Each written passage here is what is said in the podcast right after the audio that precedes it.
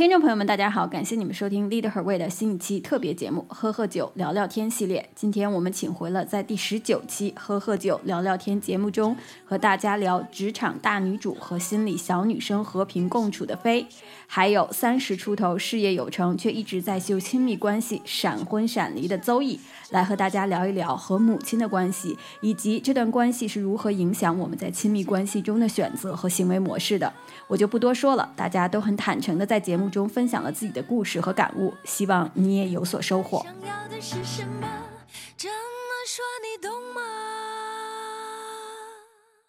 好，好，好，OK，好，那呃，我已经。我已经倒好了一杯酒，喝喝酒聊聊，喝喝酒聊聊天系列。每一次飞都是跟我们喝喝酒聊聊天。Anyways，Hi，周一飞，啊，今天特别开心能够请你们两位来 Lead Her Way，跟大家聊一聊你们的故事。嗯，那在我们开始之前，你们能不能先简单的介绍一下自己呢？那我先开始吧。Hello，大家好，我是 Zoe，然后我。嗯，也非常荣幸能够被 XQ 邀请到这个播客上。我好像是我们只有见第二次面的时候，你就邀请我来了，然后我就非常受宠若惊。对我现在在一家做泛心理健康的创业公司，然后，呃，XQ 提到的那个非常特别的经历，可能就是因为我跟他一见面第一次，我就跟他说啊，我有闪婚闪离的经历，然后他看我年纪好像不大，是吧？嗯，是的，嗯，然后我是二十五岁结了一个婚，然后是在跟对方认识，嗯，就一个多月的时间，我就跟对方去领证了，啊，后来呢是办了一场婚礼，又不到呃一个，也就一个多月的时间，然后提出了我要离婚这样的一个经历。OK，这个经历真的是啊，我听了之后，因为咱俩第一次见面，然后就你就跟我讲了这段经历嘛，我特别感谢你的信任和坦诚。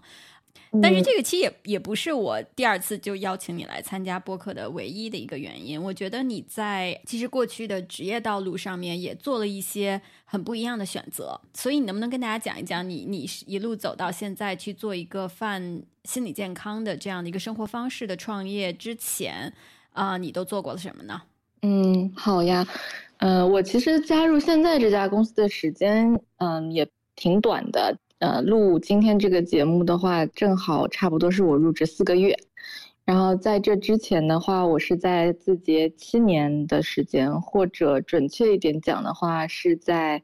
呃 Musically 两年。当时 Musically 也还是一家创业公司。然后在 Musically 是从一个互联网小白，然后。呃，一直做到了 Musically 的产品负责人，后来我们公司被字节并购了，然后又在字节待了五年，嗯，完成了 Musically 跟抖音的合并，然后又把 Musically 嗯整体 rebranding 成了今天大家熟知的海外抖音 TikTok，啊，然后后来又建立了抖音的本地生活的业务，然后我还去字节的游戏业务玩了一圈，然后也呃参与制定了一款。嗯，字节拿过的游戏的海外发行的计划，啊，这个游戏国内并没有发行，但是去年拿了就是美国的 TGA 的一个最佳手游的一个奖项，呃，然后后来兜兜转转，我又回到 TT 去做商业化相关的事情，呃，然后也在就是还挺顺利的状态下，突然之间非常非常突然的离开了字节，加入了现在这家公司，因为开始推广这个。呃，就是冥想这件事情吧，这个是我觉得它真的是一个非常有意义的事情。我其实知道冥想，嗯，也不是说特别长的时间，虽然可能我以前也有练习过瑜伽，就是 somehow 有过一点体验，但当时我都不知道那个叫冥想。然后，但我在我开始了解冥想之后，我觉得这件事情，嗯，第一是能够让我对自己有。呃，更多的认识，然后也能够让自己的情绪更加的稳定，呃，也让我突然就是变得对周围的人有嗯更好的连连接的感觉，或者说我能够更加去理解别人，呃，然后也意识到说非常多的人可能像我一样是嗯会有一些小小的情绪问题，然后。也也希望这件事情能够嗯实际的帮到更多的人，所以就毅然决然的、非常突然的选择加入了现在的这个公司。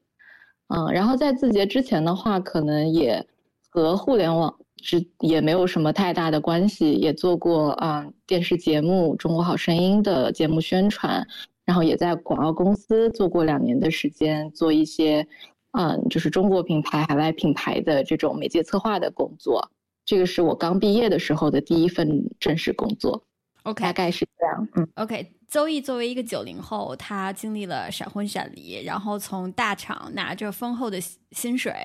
啊，毅然决然就辞职，加入了一个嗯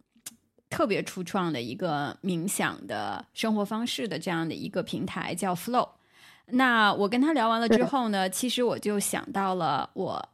呃 Lead Her Way 的另一位老朋友，就是飞，就是是我在二零二一年吧，二二年的时候。好久之前跟飞聊了一期，就是有关于职场的大女主和心里面的小女生怎么和谐共处。然后飞呢，她实际上现在在做，不然飞你自己介绍一下你自己吧，再给观众朋友、听众朋友们介绍一下。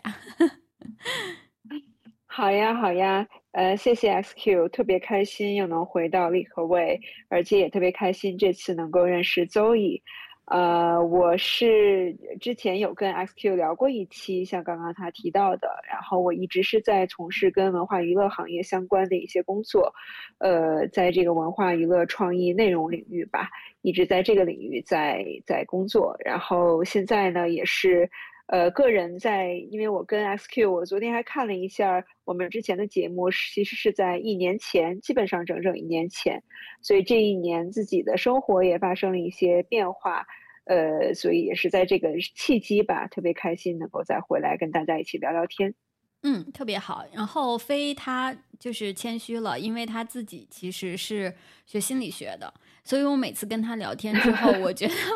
就好像给我免费上了一堂那个心理咨询一样，就是特别的治愈啊。所以今天呢，其实请回来邹毅和飞。啊，想跟大家讲一讲的是亲密关系。呃，我们上次聊天有聊到过，说亲密，我们自己原生家庭吧，其实这个词已经用的很烂了。主要就是我们三个人都跟我们的母亲有一些不太一样的关系。啊，这个飞在嗯上一期节目里面有讲过，然后我在第一次跟邹毅聊天的时候，其实邹毅也跟我讲过，啊，就是跟妈妈的关系可能会。对他啊，对你走以有一些潜移默化的影响，所以，我我我想，我们能不能从这个话题开始？就是，其实我们的母亲作为一个女生，我们的母亲是我们人生当中第一个要去建立亲密关系的同性。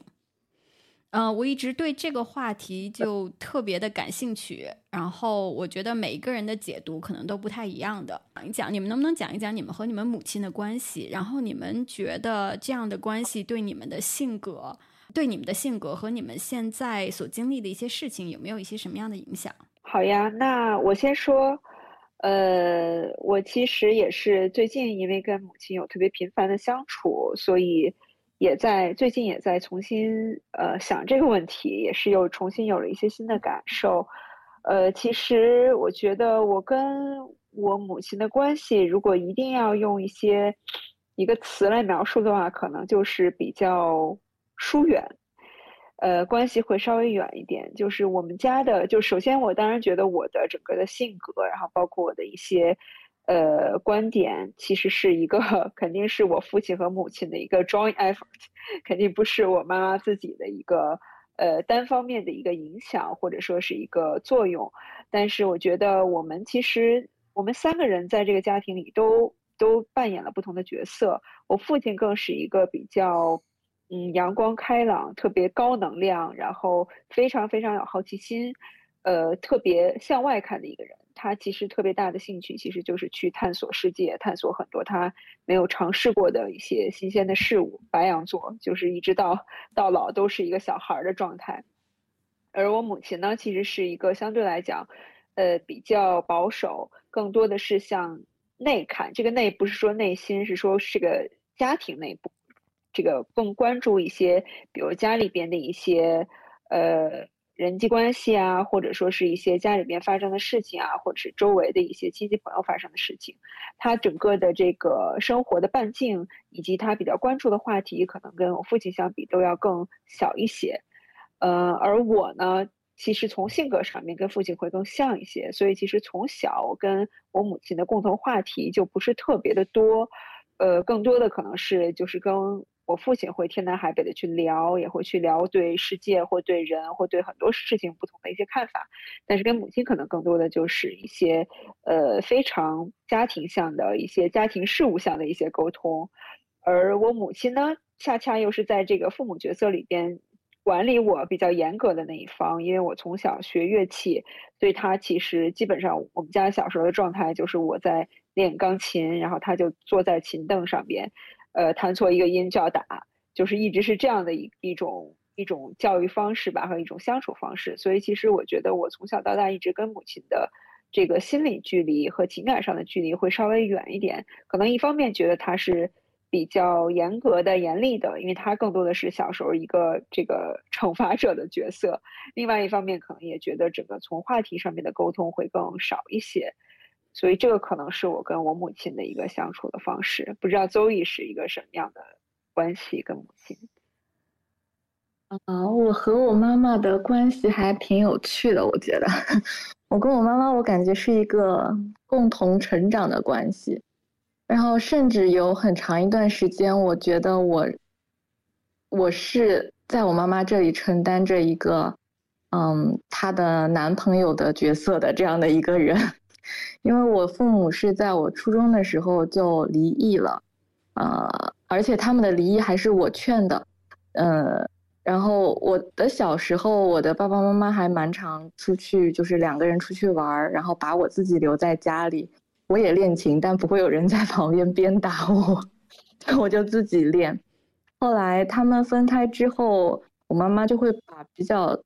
多的可能。情感就投注在我的身上，嗯，到我高中的时候，我住校离开了家里面之后，我发现，嗯，我妈妈就更，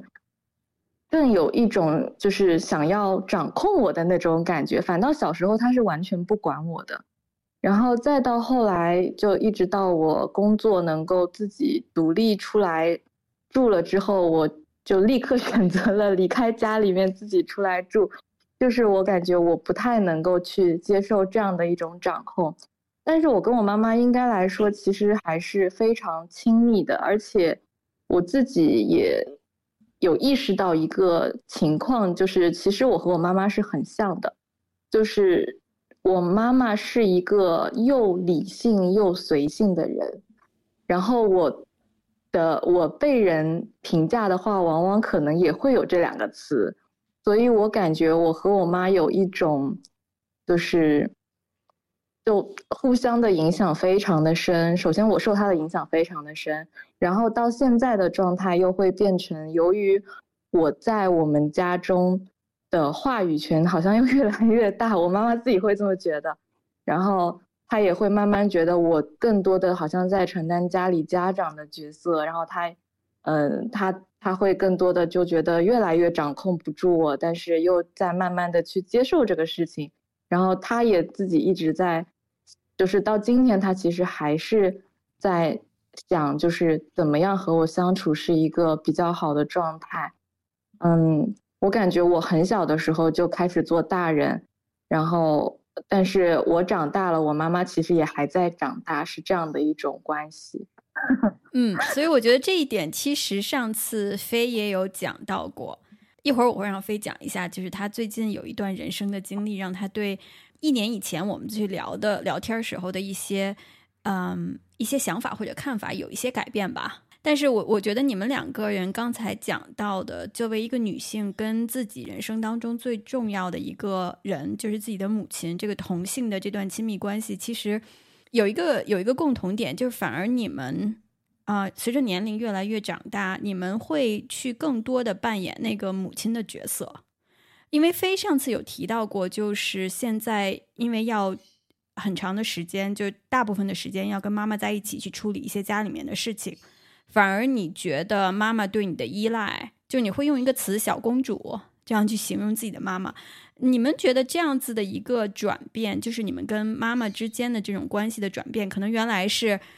嗯，他用个小小小鞭子坐在旁边去督促你练琴啊，或者说，啊，去当这个妈妈的角色，是在什么时候呢？我的转变可能就像 SQ 说的，主要是因为最近家里发生一些事情，因为我父亲在最近突然间生病了，而且病得很重，所以其实。嗯，我我其实就在想，所谓的病来如山倒，就是一方面是这个病真的来得很重很突然，另外一方面呢，就是其实我父亲在家里一直是像山一样的角色。我觉得如果是用一个画面去想象的话，他就像是一圈山，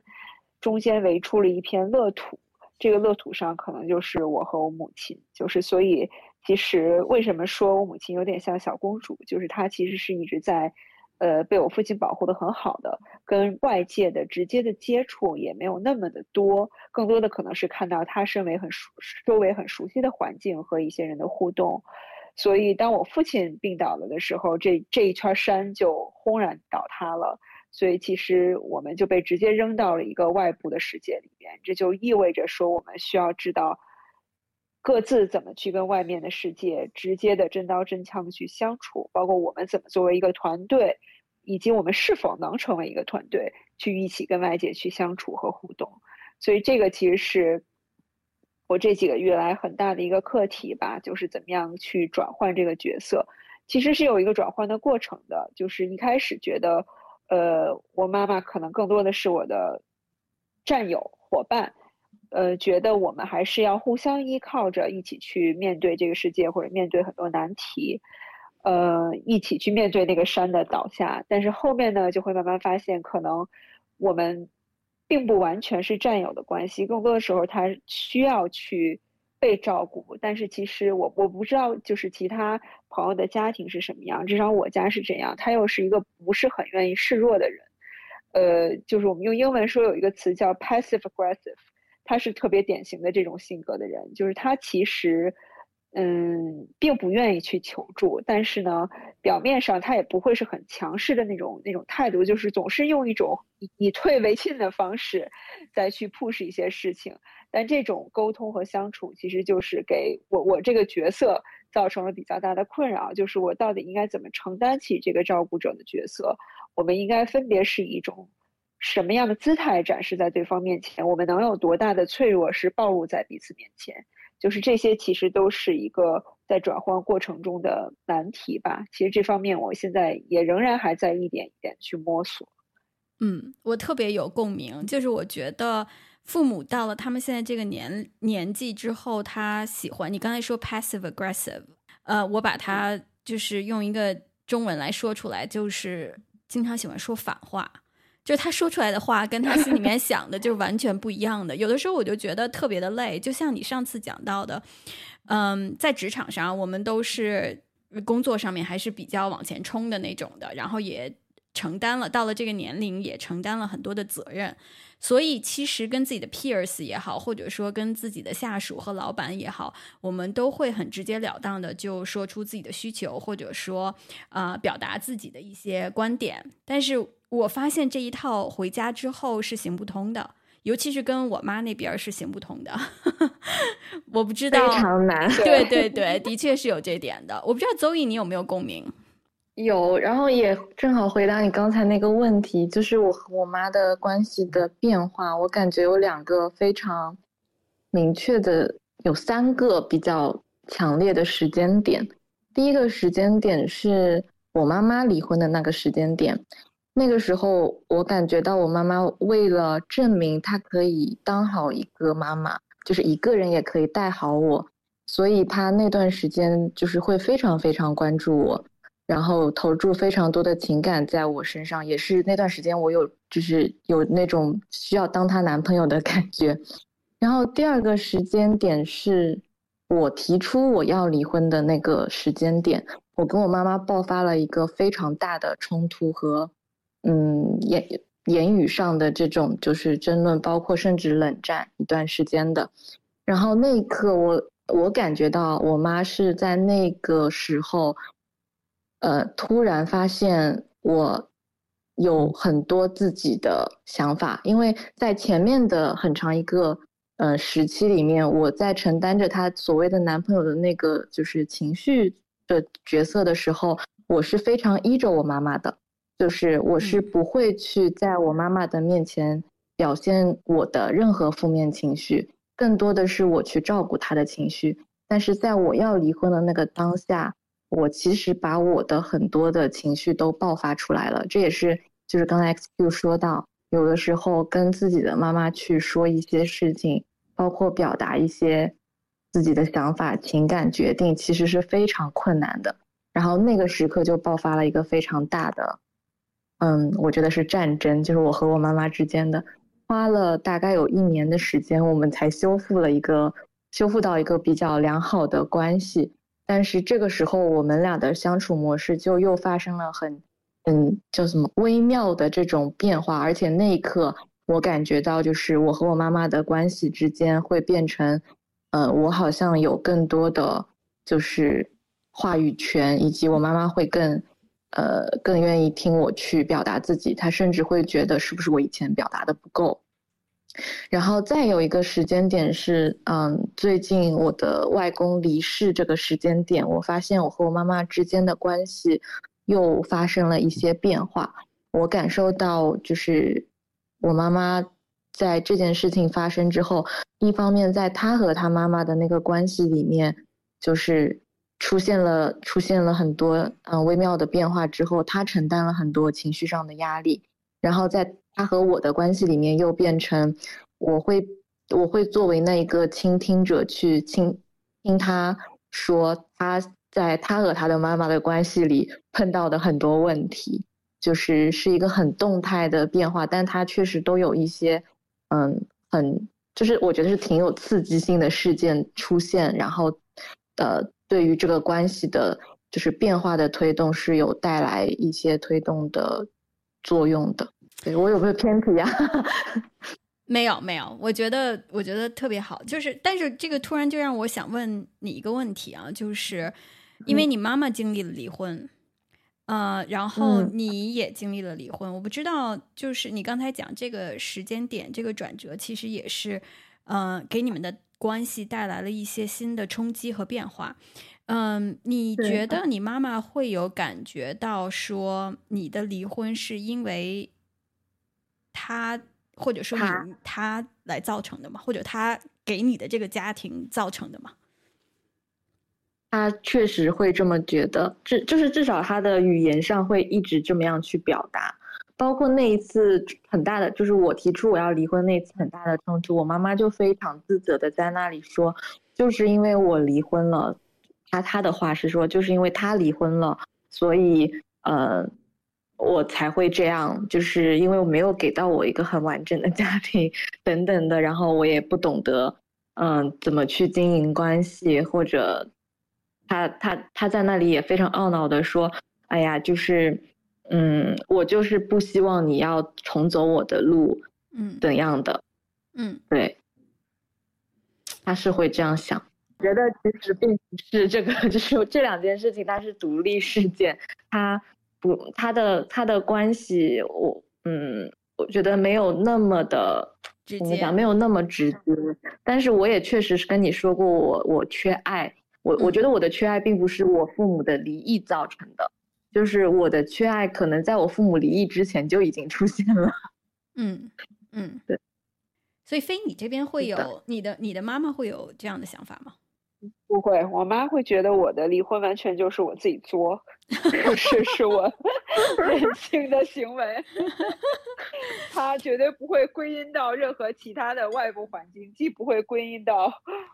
其他的，比如我之前的伴侣，也不会归因到整个大的家庭，觉得完全是我个人的任性所为。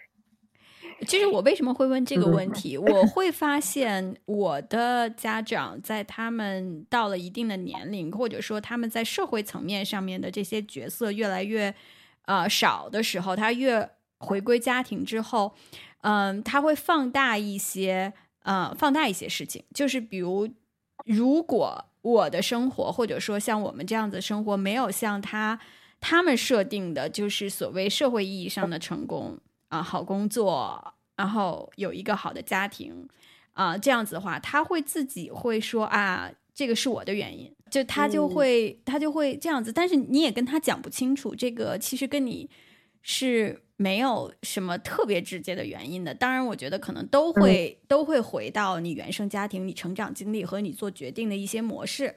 但是，但是会放大这个东西，其实我觉得是一个难题，就我不知道怎么去跟他们解释这样子这样子问题，觉得可能跟邹毅面临的困境是一样的。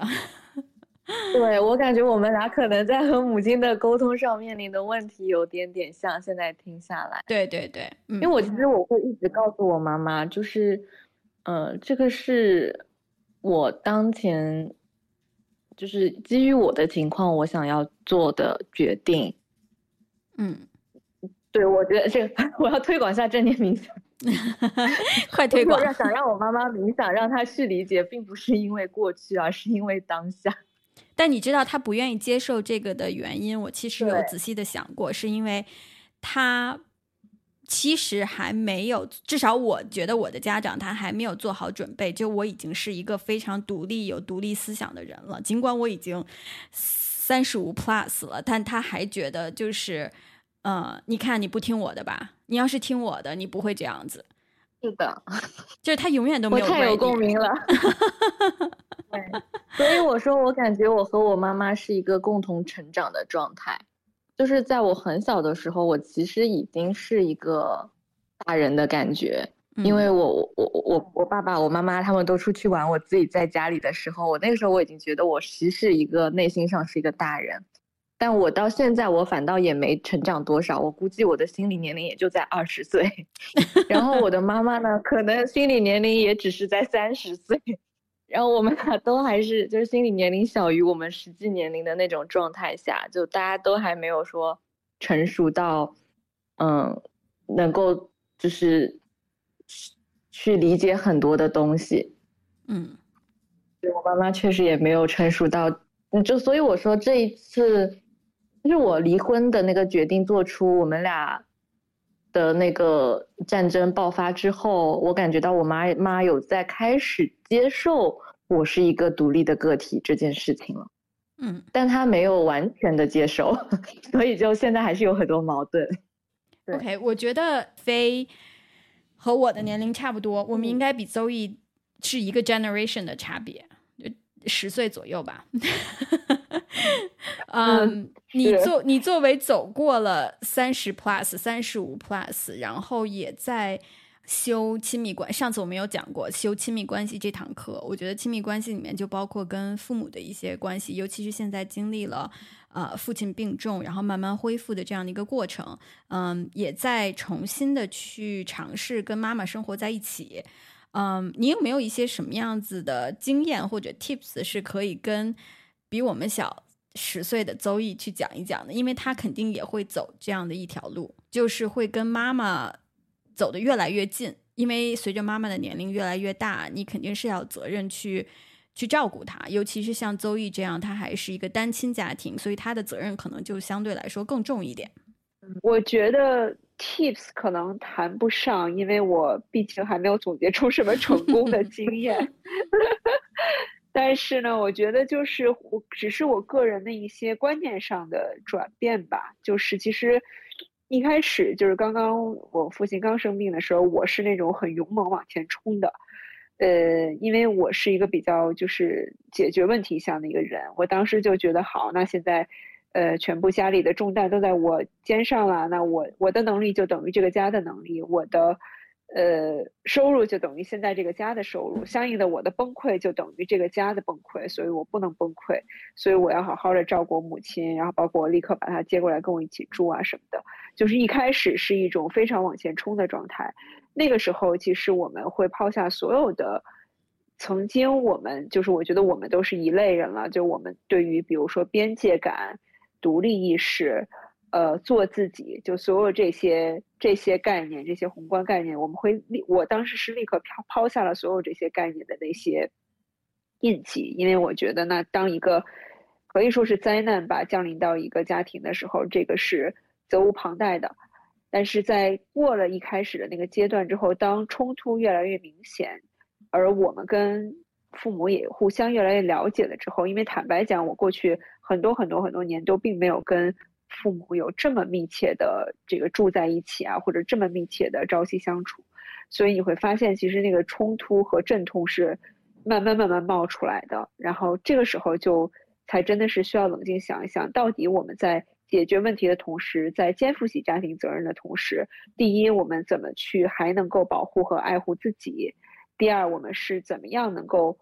爱护彼此，或者说怎么才是真的好的照顾对方？就是这个其实是会有很多的那种内心的冲突的。举个例子，比如说，嗯，我倒有一段是因为说实话，就是家里父亲病了，其实基本上我的很多亲朋好友，只要是给我发微信或打电话的时候，肯定第一句话都是说啊，你妈怎么样呀？要照顾好你妈。第二句话就是说，你也要照顾好自己，你不要垮。这两个事情其实是很难做到的，而且有时候它是会有冲突的，所以这个是一个是一个玄学，就是去平衡这两件事儿。所以有的时候就会很很具体，比如说，如果我觉得我今天已经情绪非常的濒临崩溃了，我可能就需要晚上自己，比如出去吃吃饭、喝喝酒，或者说去看个电影。但是呢，可能这相应的就意味着我需要让我母亲自己在家，她需要自己吃饭。自己看电视，自己照顾自己，就是一开始我是会内心有很深的这种愧疚感的，因为会觉得在这样一个大家都很困难的关头，是不是我不应该把他自己扔在家里，我应该在家陪他？但是我在家陪他呢，可能相应的我们俩又是以吵架告终，就是大家也都很不开心，所以就是在某一个时间点就会突然意识到说。真的，所谓是我们只有照顾好自己，才有可能去照顾好身边的人。就如果自己都是处于一种很临界的状态的话，那其实这个这个场是会传递给其他人的。而我母亲又是一个，我觉得她一直，包括到现在，都在对这个事情慢慢接受的过程中，她其实一直处于那个临界的场里边。如果这个时候我也是那种就是很勉强着来，或者说是一门心思就是有一种愚勇。往前冲，那可能未必会有最好的结果，所以就是怎么在这个相处的过程里边，我们还是能够慢慢慢慢的找回我们在过去可能十几年、二十几年我们成年之后形成的那些独立感、边界感，那些成熟的属于自己的处事逻辑，把它能够带回到这个所谓的原生的这个家庭里边。我觉得这个是一个很不一样的过程吧，就是也给了我很多不一样的体验，在这个过程里，嗯。邹毅，你有什么想问的吗？我真的有一个想问的，就是因为我我妈妈现在可能和飞的情况有点像，然后我妈妈用的方式呢，是我妈妈喜欢徒步，然后她就会每个月都外出徒步爬山。但是我刚才想到的一个问题是，如果飞你现在有一个女儿，你觉得她做什么会让你也好受一点呢？嗯，好问题。嗯，我觉得，坦白讲，我觉得可能好受一点，就是我女儿是比较贴心的，每天关心我，呃，照顾一些生活上面的，就是给一些很细小的温暖的这种关怀吧。我觉得这个可能是我觉得会让我心里更好受一点的。好的。邹毅，你有做什么？每天都更关心我的妈妈。嗯，我 就是我确实在这件事情上，我觉得做的是不太好。因为一个是可能我忙，但这些都是借口。然后有一点是，我也有一点点的逃避和我妈妈特别频繁的沟通。嗯嗯，也导致了我妈妈有的时候会在就是并没有什么事情的时候，不会特别多的来找我。当然，最近我觉得我也有在改善的，是我肯定会保持，就是每个周末如果我没有回家，因为我也在上海嘛，我们家也是上海的。如果周末我没有说能够回到家的话，我还是会，就是周六的早上啊，周天的早上，我就会给他打视频电话，然后和他嗯聊一会儿天，然后我也就是会让他就在那里。呃，随便的说一说他最近呃做的事情啊，在干什么呀？然后看什么样的电视剧啊？可能以前我不会做这样子的事情，但我总觉得我可能做的还是不太够。然后我妈妈确实也是一个人待着嘛，所以或者是说就是在陪她的妈妈。当然，我还做了一件事情，就是我把我的狗送回去陪我妈妈了。那你觉得有帮助吗？有帮助，有帮助。我妈妈说有狗在，第一就是她会每天给我发发狗，然后我也跟她多了一个话题，然后我们俩就会聊，就是狗子怎么照顾啊，然后狗为什么又捣乱呐，这样子。然后就是一方面也带来了一些就是累，就是每天她需要出去遛狗，早晚，然后呃有的时候狗子捣乱，然后回家还得收拾。但同时我觉得也确实是一个就是情感的慰藉，因为我们家那狗还是有一张。就是情感抚慰全证书的狗，它非常粘人，这是一个我很想了解的一个问题吧。嗯，OK，好，那你可以再尝试一段时间，然后我们如果下次有机会，你们还有时间，我们可以回来再聊一聊，是不是有帮助？我我我们进入到下一个，我们进入到下一个话题。其实刚才邹毅有简单的讲了一下，就是有关于他，就是你离婚是因为缺爱。我我觉得缺爱呢，对于我来说，我仔细的想了一想，其实是两个，一个呢是不知道怎么样去爱，还有一个呢就是不知道怎么样被爱。啊，我个人呢实际上是第二一个问题，就是我其实是可能是刚才我们讲到的吧，跟母亲的关系，我其实不是特别理解怎么样去接受别人的爱。就是哪一种爱是，就是我接受了，我不会觉得说哦受宠若惊的这种感觉。还有一个呢，就是缺爱，我觉得是我们也没有学会啊，我自己感觉就没有学会怎么样去爱自己，不是主流媒体说的那种爱自己，给自己买买买，然后对自己好的那种爱自己，而是我觉得是从你心里面你就特别接受自己。啊，这样的这种爱自己的方式，你们两个人呢？其实我觉得，呃，跟飞上次聊过，聊的比较深，就是有关于修亲密关系这堂课嘛。然后心里面的那个小女生，其实都是希望被爱的。我想你们能不能讲一讲自己，尤其是邹毅，因为你自己跟我讲过，缺爱导致了你可能闪婚闪离的这样的一个一个一个举动。你能不能讲一讲你你说的缺爱是怎么一回事儿？你是怎么理解这个话题的？我一开始说缺爱，我觉得我是既不知道什么是爱，然后也不知道怎么爱人，同时我也不知道自己，嗯，需要什么样，就什么东西对我来讲是爱，我也不知道怎么被爱，就我在这件事情上是一无所知。非你要说点什么吗？邹毅，停一下。非你要说点什么吗？关于对爱一无所知吗？对。嗯，我其实觉得，我觉得缺就是首先，我觉得我的缺爱，我不敢说我缺爱，因为我觉得我父母还是给了我很多的爱，但是我觉得。我心中的所谓的缺爱是缺一种打引号的肤浅的爱，就是我觉得我们无论是跟这个父母的相处，还是说，包括有时候跟这个爱人啊或朋友的相处，就我之前过往的很多经历，都是大家都有点拘着，就都是那种很深沉的爱，嗯，比较羞于表达的爱。我觉得这个跟当然跟我们的整个的东方的文化有关系，可能也跟这个代代相传的这种。对感情、对爱意的表达的方式有关系，呃，但也跟这个我们吸引到的人的这种气场、性格有关系。所以我会觉得说，慢慢的，我会我会觉得我更缺少的是一种特别直接、呃，非常简单、直接、非常温暖和温馨的那种很肤浅的爱。而我我觉得我们缺什么，我们就会不知道给予什么。这个其实就是 S Q 你刚刚说的，就是可能我们没有感受到。这种爱的时候，我们在跟别人相处的时候，我们也不知道怎么去给出这种特别肤浅的、很简单、直接的这种爱，所以我觉得这个可能是我一直比较缺失的一种一种爱的方式。嗯，邹毅，你觉得呢？我有点，我有点茅塞顿开的感觉。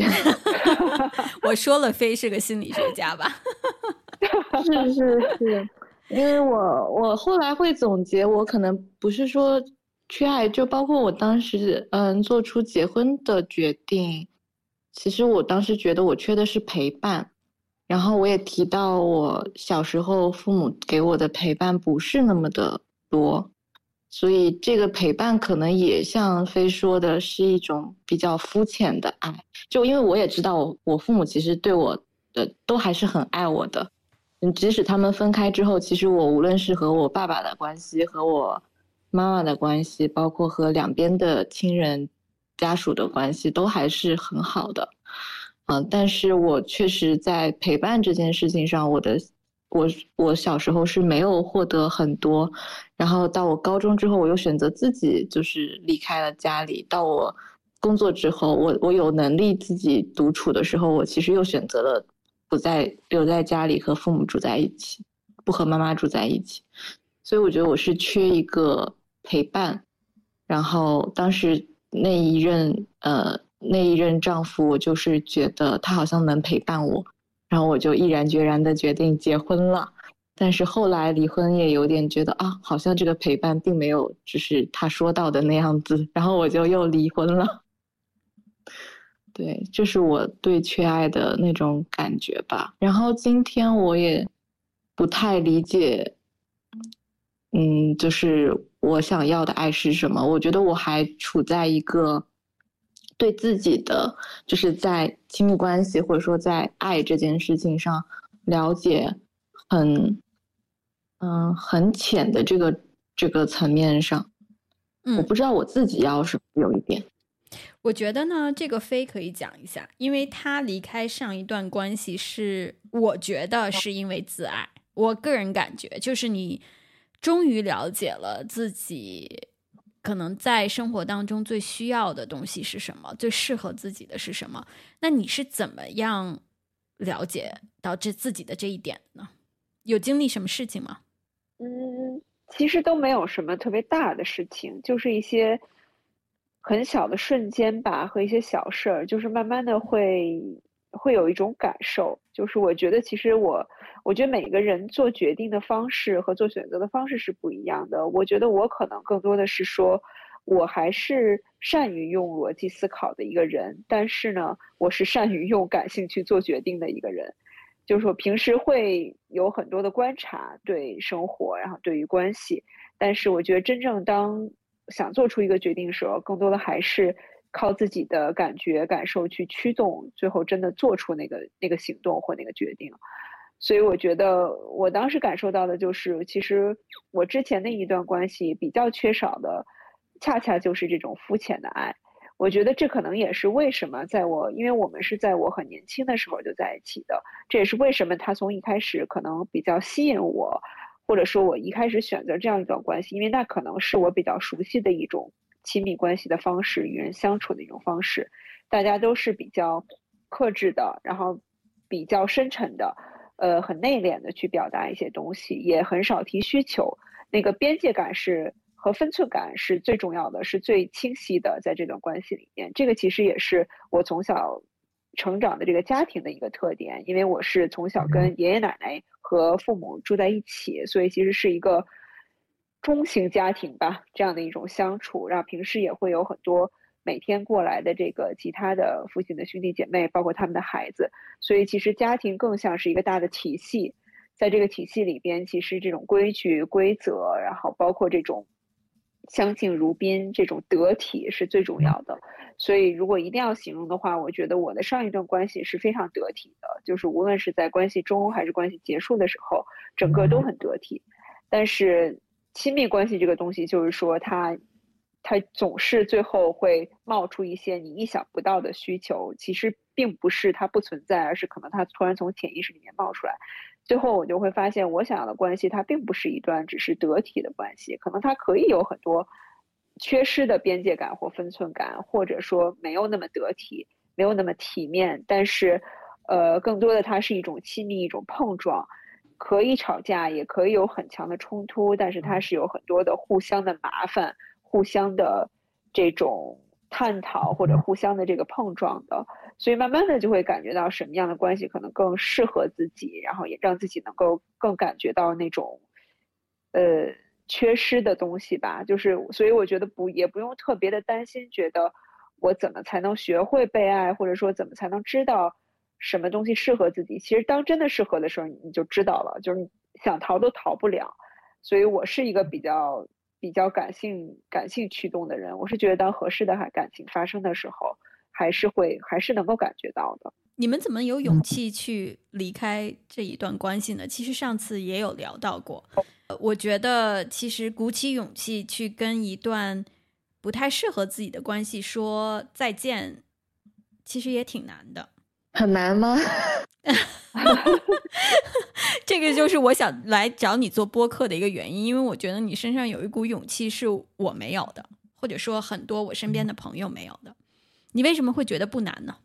我觉得就是，嗯，你觉得你不开心了，你觉得就是他的存在已经让你觉得不不对了，就是所有东西都不对，那你就会去，我就会去改变我自己啊。我觉得不，我这个决定做的不是很难，就是我做出决定这一件事情其实并不难。但是难的是，我做出决定之后，我可能把这个决定告诉了对方，告诉了呃我妈妈和其他人的时候，呃，大家给到的这种反馈，让这件事情的推进有变难，就是让我真正能够呃离开这个婚姻，其实是有一些难度。但因为我已经决定了，我我也不会因为就是。各方的劝阻，然后就觉得这个事情我就可以不做，因为我我是那个在这个事情上最不开心的人。我好像我可能就是非刚才讲的愚勇吧，就虽然他说的是他和他妈妈现在不能用愚勇的方式往前冲，但是我觉得我可能在这个事情上就是非常愚勇的在往前过我自己的生活。你的直觉还是有很多智慧的。证明你还是在被你的直觉推着走，嗯嗯，所以呢，你觉得难吗？对，你觉得难吗？飞，我我觉得难，我比较怂，我觉得特别。我们要向九零后去学习愚勇精神，我觉得，对对对，我觉得还是很难的，就是。我觉得可能原因就是我跟邹毅面对的那个之前那个关系的情况不一样，因为我们就是刚刚提到这个分寸啊什么的，就是我们其实没有特别明显的，就是说白了，比如说如果说这个东西已经让我很难受了，或者忍无可忍了，那其实做决定对我来讲不难。但是如果它是表面上非常平静的，呃。也没有什么特别大的这个争论或者争吵，那其实，在一切平静的情况下，你一定要去激起一个水花，这个石头子儿扔下去的时候，还是有一些难的，就是会有很多这个，你对于激起的这个水花一圈又一圈的那些想象，比如说家人会怎么样啊，然后尤其我们又是一个比较长的关系，所以其实两个家庭互相之间的牵绊也很多。所以就是这个家庭要怎么处理，然后相应的怎么样，然后包括我，我可能也是因为到了一定年纪，确实面临着，比如说呃父母的老去，然后可能会随之而来的更多的家庭的压力，就是自己能不能面对这些东西啊，要怎么去面对啊，就是会有很多很现实的考量吧。所以其实对我来讲，那不是一个特别容易的决定，嗯，但是我确实是觉得就是。我会隐隐感觉到这个决定要做。我为什么说我是感性 驱动呢？就我在想了很久很久之后，最后我下定决心要去说的，就是有一天我开车回到家，在地下停车场停车绕圈的时候，我突然就想，这个事儿我今天一定要办了，不办我就是拖不过去了。就我今天一定要去把这个话题提出来，把这个谈话开始。所以我后来就去就去主动提出了这个问题，并且提出了这个分开的这个建议啊什么的。所以我觉得总是会有，对我来讲总是会有量变到质变那一刻，但是确实它不容易，至少至少在我的这个例子里边，它不是一个容易的决定。我觉得说到这儿呢，我要问飞一个问题，这个就是其实我们上一期在聊的时候，飞提了一个概念，就是大女主和小女生。就是我们自己心里面那个小女孩，我觉得是这样子的，就是嗯，提到跟伴侣的关系，其实我随着年龄越来越大，我越来越发现他是去 fulfill 我那个小女孩的需求。我在更年轻的时候，我觉得他是会去 fulfill 我大女主的那个人设，是因为你在年轻的时候，很多时候你要证明给别人看，啊，你要觉得说，哦，我要找一个什么样子的男朋友，我要找一个什么样子的丈夫，我要建立一个什么样子的家庭，这个是我证明给别人看我是做得好的。但是我觉得，随着我年龄越来越大，我会发现，那个在心里面的小女孩在不不断的去要，就是去要那些，嗯，真正让自己觉得特别的舒服的，或者说特别治愈的一个人或者一段关系。但是，就是我上次跟飞聊完了之后呢，我其实有在自己去看自己真正内心的需求到底是什么。但是上次就是我们在录这一期之前，我们三个人聊天的时候，飞你其实提到了一点，就是你已经把自己心里面那个小女生给杀死了，因为一些很现实的原因，就是父亲的重病、一些社会的责任等等这些。嗯，你能不能跟大家讲一讲这个？嗯，现在你是怎么想？嗯，我觉得经过很多就是家里的这些变化呀，然后包括现实的这些问题之后，我觉得我现在更是一个。嗯，很丰富的、很完整的人，就是我觉得以前说到大女主和小女孩的时候，更多的还是把自己的意识和潜意识分开，就是把自己是割裂开的，就是好像我们身边的这些不同的人或事，它相应的可能契合了我们的一些不同的需求，有的是意识层面的，有的是潜意识层面的，有的是逻辑的，有的是情感的，但是好像经历了这些。事情之后，首先他把我所有的东西都推倒了，因为我觉得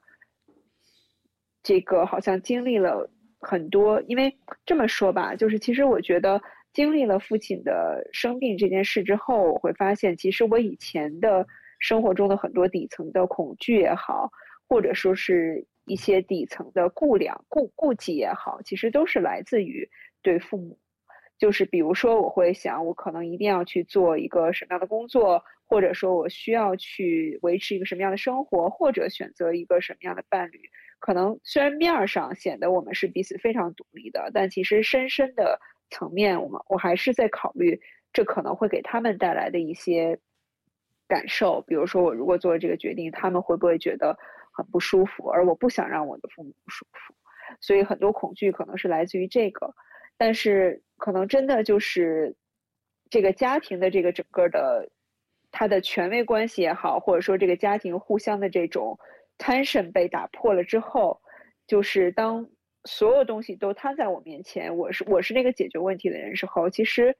首先当然是会感觉到焦头烂额，这个是肯定的。但另外有一种很奇怪的感觉，就是我其实 somehow 有了一种自由感，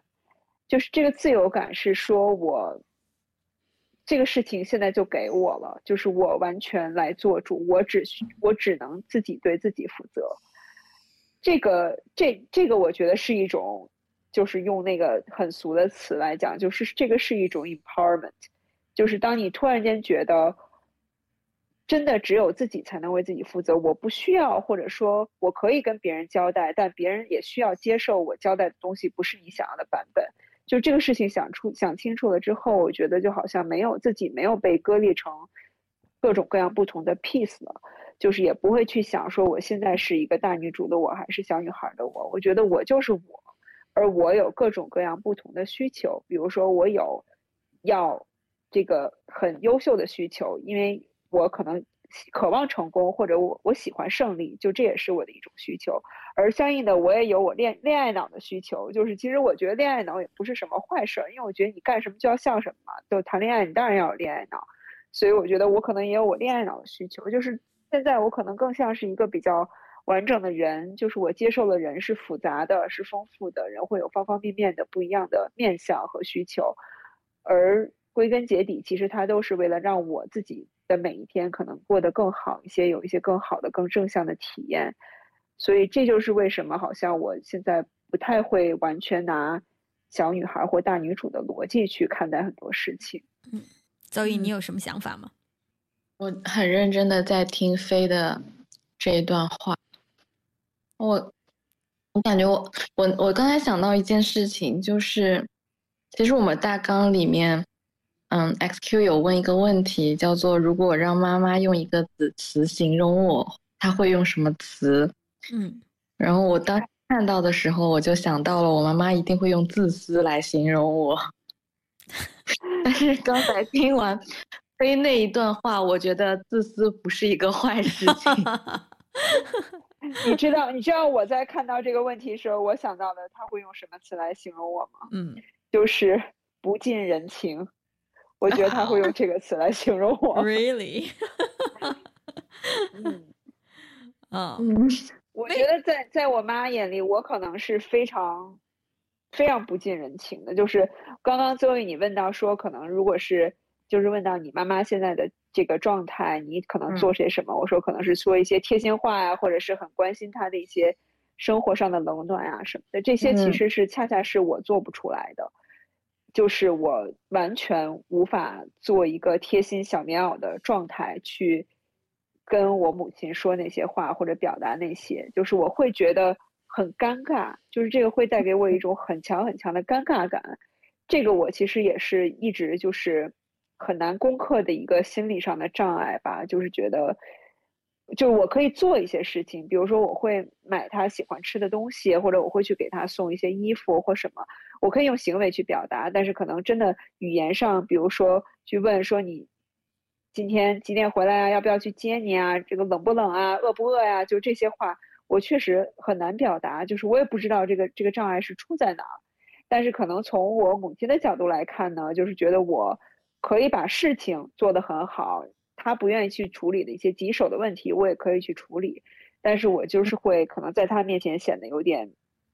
不近人情，就是有点冷漠吧，就是不是那种会嘘寒问暖的类型。你妈妈会对你嘘寒问问暖吗？你这个问题提的特别好，就是其实我在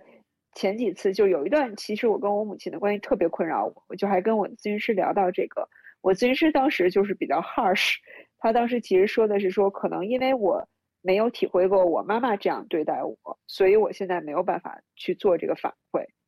因为我在跟他的相处里面，这个是一是一个双向的。我妈其实她非常关注我，比如说，呃，吃的冷不冷，就吃的好不好，冷不冷，吃的喝的这些东西，但她的那个关注是来自于一种焦虑，就她就就是那种有一种冷是你妈觉得你冷，就她总是会觉得。我我无法照顾自己，然后我肯定会生病，我肯定会怎么怎么样，就是他不是那种，不是那种，那种贴心的爱意吧？就从某种程度上讲，他一定也是爱的，但他更多的是一种关注和一种焦虑。所以我觉得这就是为什么我们的关系可能相对来讲比较紧张。所以我现在有些话就特别难说出口，虽然我是关心他的，但是我就是还没有跨过那个表达的那个障碍。邹毅，你呢？我我也是啊，我我知道我妈妈喜欢吃甜食，所以我每一次回家，我都会给她买蛋糕啊、巧克力呀、然后冰淇淋呀、奶茶呀。但这也是就是我能做到的最贴心的事情了。但我觉得飞刚才有有一点很有意思，就是你做不到。然后邹毅问到你，如果你有一个女儿，你希望她做什么？你反而希望她做的是你做不到的东西。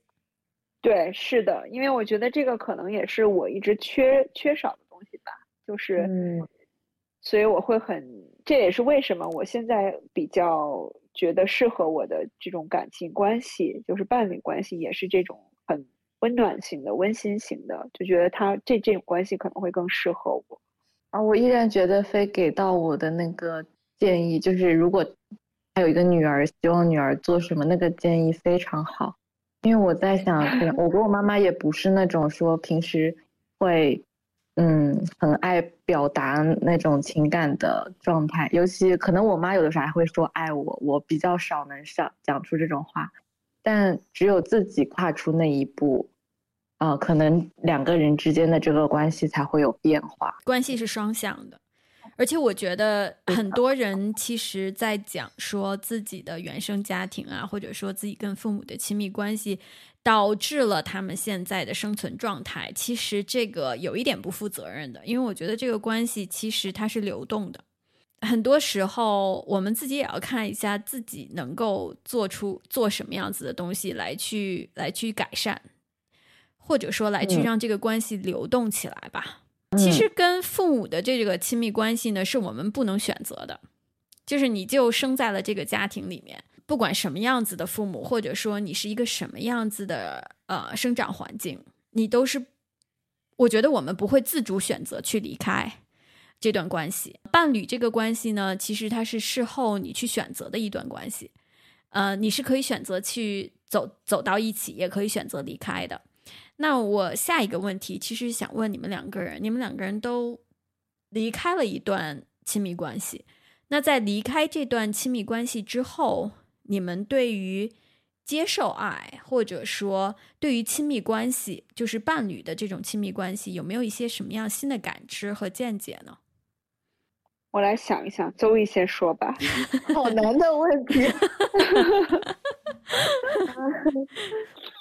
嗯，我觉得第一点，我，嗯，我刚才在飞讲了很多，就是关于伴侣，包括那个，就是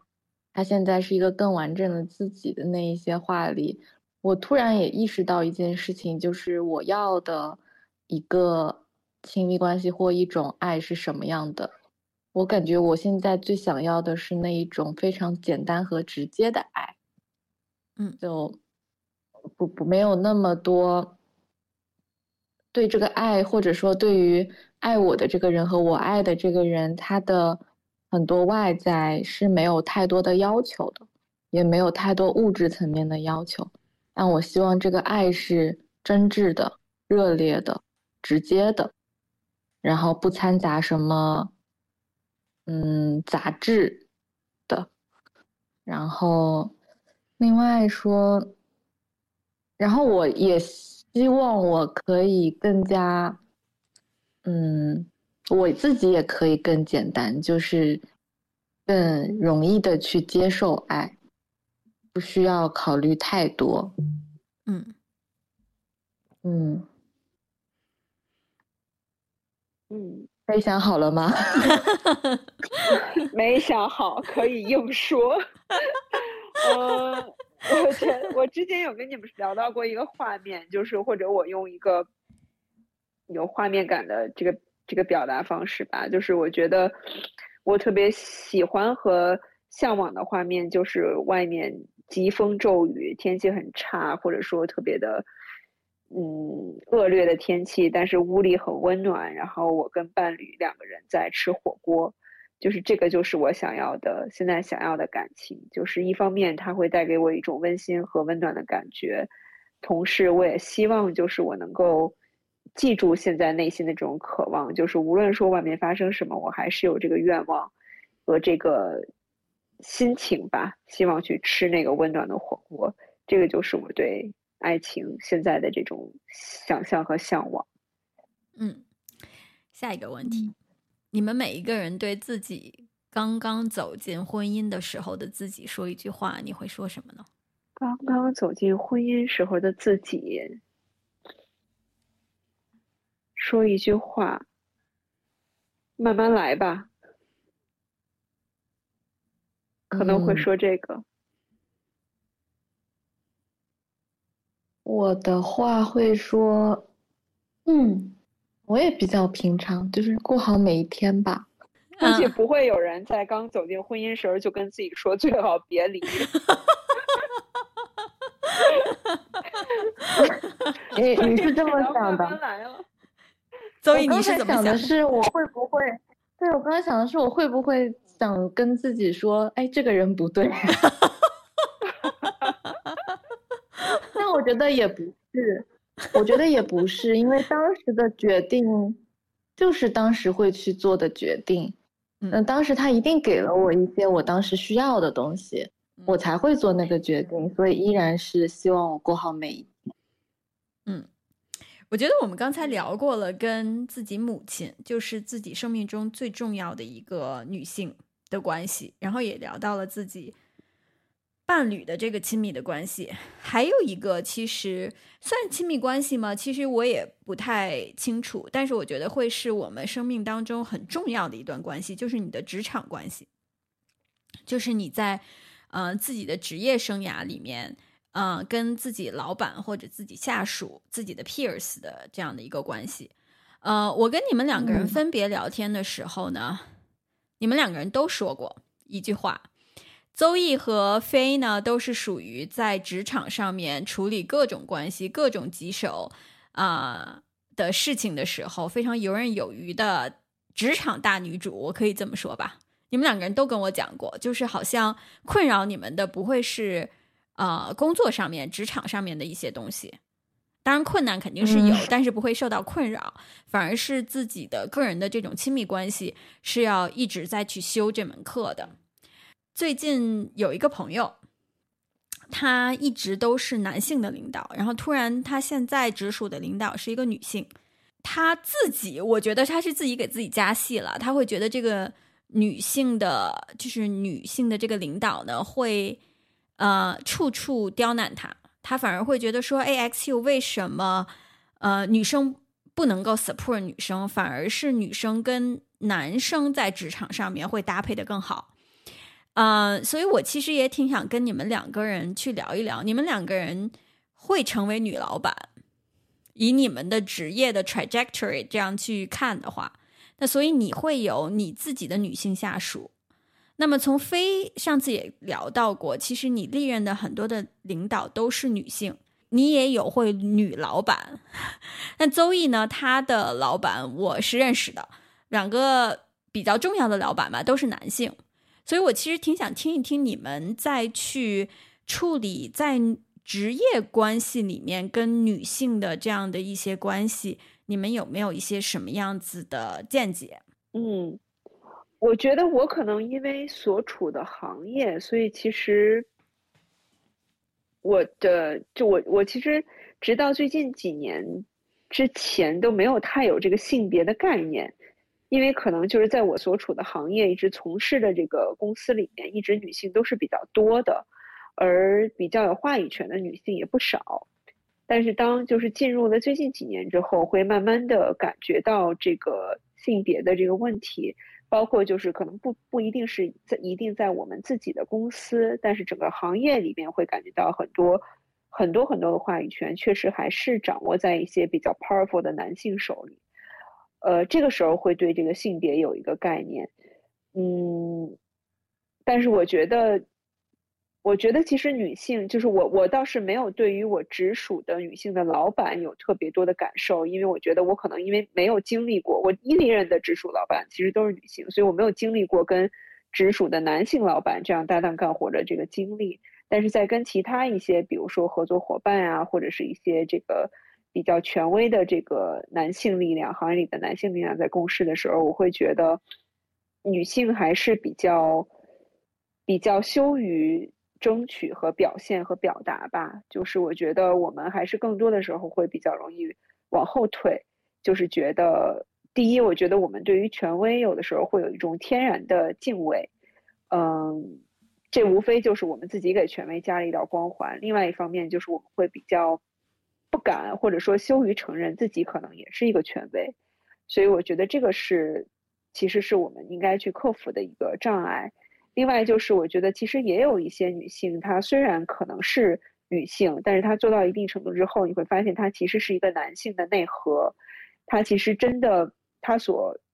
真正尊重的，或者说他所真正向往的，反倒是一些男性思维的这种领导方式也好，或者处事方式也好。这种其实我觉得也是我们需要去辨识的。就是我觉得我们还是要知道说，怎么样能够利用自己女性，无论说是在沟通、理解、共情各方面的一些优势，去真正发挥我们的一些所长，去识别那些其实是披着女性外衣的一些拥有男性思维的这个。这个所谓的权威人士，我觉得这个是我现在的一个感受。嗯，邹毅，你呢？嗯，我就在反思，我是不是非嘴中的那一个披着女性外衣的男性那个 人士？你你现在在反思，就证明你不是，肯定不是。嗯，如果你是的话，你现在不会先反思的。好，那 那那可太好了。这女的说的是什么呀？非说的根本就不对。那样那样的话，你可能是用男性思维。嗯。我我反思的点是因为我刚才在想这个问题，就是我可能不太嗯，在职场上我倒是没有太去关注，就是啊，我的合作伙伴也好，然后我的下属、我的上级究竟是一个男生还是一个女生，然后我可能更关注的是一些如何在职场上能够让大家更高效的 工作的一些特质。所以就是理性理性占据的比较多，嗯，然后这个可能也和就是互联网的文化、字节的文化都有比较强的关系，就是我们更加倡导，嗯，就是大家做个成年人，大家嗯能够独立的 handle 好自己的事情，然后拿数据，呃，拿结果来对话，所以，但是我在。整个职场的过程中，我其实出现一些转变的点，反倒是我觉得是一些，呃，可能所谓的感性特质或女性特质会更凸显的一些时候，就是过于理性的时候，我发现我不太去共情别人，就是我我就是每天都在问这个事情的收益是什么，价值是什么，嗯，逻辑推导是什么。但我可能忘记了跟我对话的这个人是一个人，嗯，就是我，而且每一个人其实，在嗯处理，就是面对一个问题和去思考一个问题的时候的方式方法是有很大的差异的，但并不代表这个东西就是不对的，所以到后面我会更多的去，就是更愿意就是嗯。用一些时间去了解对方为什么是那么想的，嗯，我不知道这算不算是一些就是呃女性特质，但我呃我是觉得，就第一，我依然是觉得就是一个成熟的嗯工作方式或者职业化的工作方式是非常有必要的，但同时由于我们在我们在的这个环境其实是一个和很多的不同的人交互的，或者说互动的这么一个状态。其实人和人之间的关系不是一个嗯冰冷的固定的，而是我们之间也是有一种就是化学反应吧。所以会需要去嗯关注这个人他是一个什么样的人，以及他为什么会有这样子的不同的观点，或者说这样子处理问题的方式。我觉得这个也还挺重要的，所以你们两个人都是女老板，对吧？你们都有下属是女性，对，有是的，我的下属里边，呃，男性、女性都有。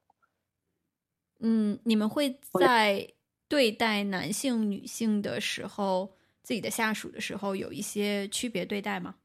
我觉得我不会，没 有。对，我觉得我没有。嗯，当然，我觉得就是可能也是因为我现在的团队，我们都在一起工作很多年了，非常稳定了。呃，我想象如果我是在举个例子，比如说一个新的公司里边，如果我的下属里边有男性有女性，包括呃从年龄上来讲，男性可能也有，比如年长一点的男性或年轻一些男性，就是我觉得在刚入一个新的团队的时候。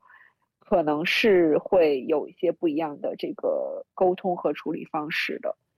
现在的团队只是说大家都非常熟悉了，所以可能这个性别的分界就更加明显了。那你们觉得，作为一个女老板或者说女性的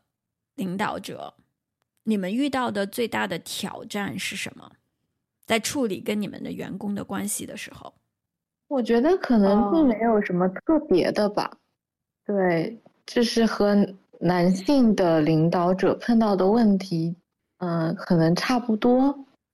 但是我不知道男性领导者 会有什么问题。对，我不知道飞有什么样的想法呢？我觉得在跟团队相处的时候，还好，但是有的时候，其实，在跟你的 peer 相处的时候，我觉得有的时候是会有一些挑战的。尤其是比如说，如果当同级别的人很多可能是比自己更年长一些的男性，那这个时候作为一个更年轻的女性，虽然职位可能是平等的，但是你怎么样处理这个不同的关系，然后怎么样一方面能让对方。对自己有信任、有尊重，但同时又能够不要让对方感觉到过多的这种压迫感，就这个我觉得是会是会有一些不同的处理的。我可以分享一个，我为什么会问这个问题呢？是因为我也是一个女性的领导者，我觉得我会发现我自己，呃，随着经历、经验和年龄的增长，会有一个很大的。呃，领导方式的一个改变。我在在稍微年轻一点，像邹毅这个岁数的时候，我在去 我在去领导我的团队的时候，我其实是非常不能够接受和我不一样的人。啊，我那个时候就年轻气盛吧，我会觉得说，哎，我能想到，为什么你想不到呢？我能够去做这件事情，为什么你做不到呢？呃，我有一些女性的这个呃下属，呃，他们有家庭，然后我那个时候其实我是没有家庭的，我就会觉得说，我既然可以做到这一点，你为什么做不到？然后我就会非常的嗯没有耐心，啊，我也不会舍身处地的去为别人想。我觉得可能在事业上面比较呃追求就是上进，然后会。所谓的社会意义上的成功吧，在很年轻的时候就可以去领导一个团队的这种人，他是会没有这个同理心的啊，因为你我那个时候 a hundred percent 是我的事业，就是我的生生命里面是没有其他的东西的。那个时候，我觉得成功就是事业的成功，所以其实也 make 了很多，就是也做了很多很很傻的事情，然后我觉得也。犯了很多的错误在管理上面，尤其是我会对女性的下属有更高的一些要求，是因为我觉得，因为我自己是女性，然后我又是在一个职业、一个行业里面是男性 dominant 的一个行业，啊，我就会觉得说，你们争点气好不好？证明自己，因为那个是那个时候十年前嘛，那个时候是我对我自己的像这样一个要求。就是你在一个男性主导的行业，如果你作为一个年轻的女性，啊，你想要去做，啊，就推进一些改变和推进一些事情，你要非常的 tough，然后你要去做别人男性可能都做不到的这种 sacrifice，这种牺牲。所以那个时候，如果有女生跟我讲说，哎，老板，我要请假，因为我女儿病了，或者说，老板，我要请假，因为我今天可能要去处理一些。呃，家庭上面的事情，我其实是非常不耐烦的，但我现在不会了，这个已经完全改变了。哦，或者还有一个就是，如果你跟不上我的节奏，我会非常的 frustrated。呃，我不知道你们在去做女性的领导的时候，你有没有这样子的一些这样的一些经历？但你知道吗？因为我的领导是个男性，然后他不会用我去要求我下属的这种方式去要求我。他反而给了我更多的空间，所以我现在经常会去想啊，就是那个时候自己的领导方式，尤其是在领导一些我自己的女性下属的时候，我其实是很苛刻的。所以现在往回看，还是有很多的领悟，就觉得当然也也也是长大了嘛，或者说经历更多了嘛。我不知道你们有没有这样的一些经历呢？我会有这个感受，而且我觉得你有一个说特别对，就是在我们年轻的时候做 leader 的时候，会特别怕下属跟自己不一样。嗯，无论这个不一样是这个 motivation 的程度的不一样，还是说我们做事的方式或思维逻辑不一样，总之就是很怕不同。就好像是如果大家都比较相同，无论是对这个工作的需要，对这个目标的。渴望的程度，还是说我们行为处事的这个标准，如果大家是比较一样的，好像自己就会更更容易去领导。嗯，但确实是到了一定年纪和一定资历之后，尤其是当你如果真的想达到一个很好的成果，就必须团队里边有不一样的声音和不一样的这个不同的人格、不同的背景存在。我觉得确实是这方面会慢慢的变得越来越，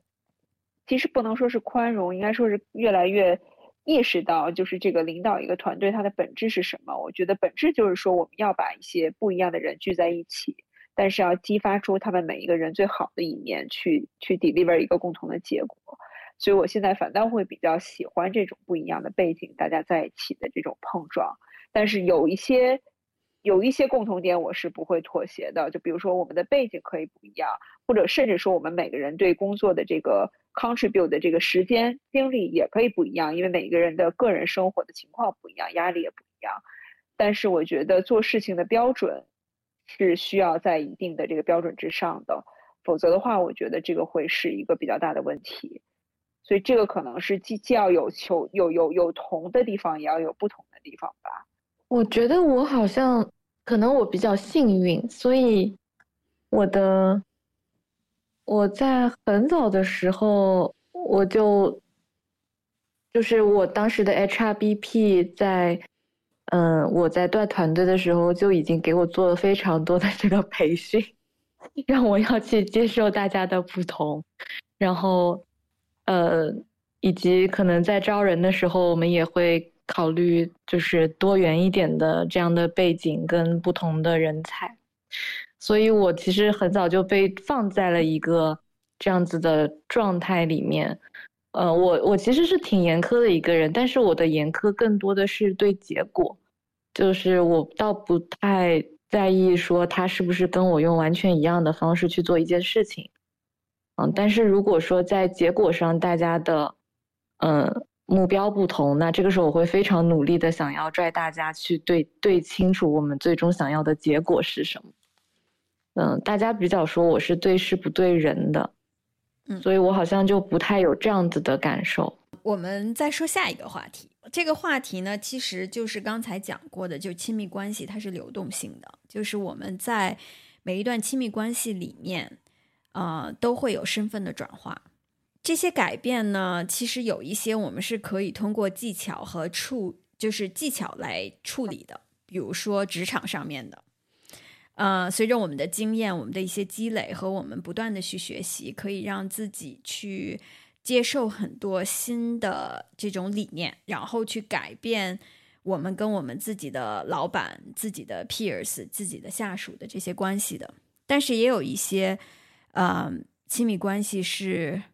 没有办法通过技巧而处理得当的，比如说，嗯，自己跟父母的关系，自己跟自己的呃伴侣的关系，嗯，这种关系其实我感觉啊，是冥冥之中有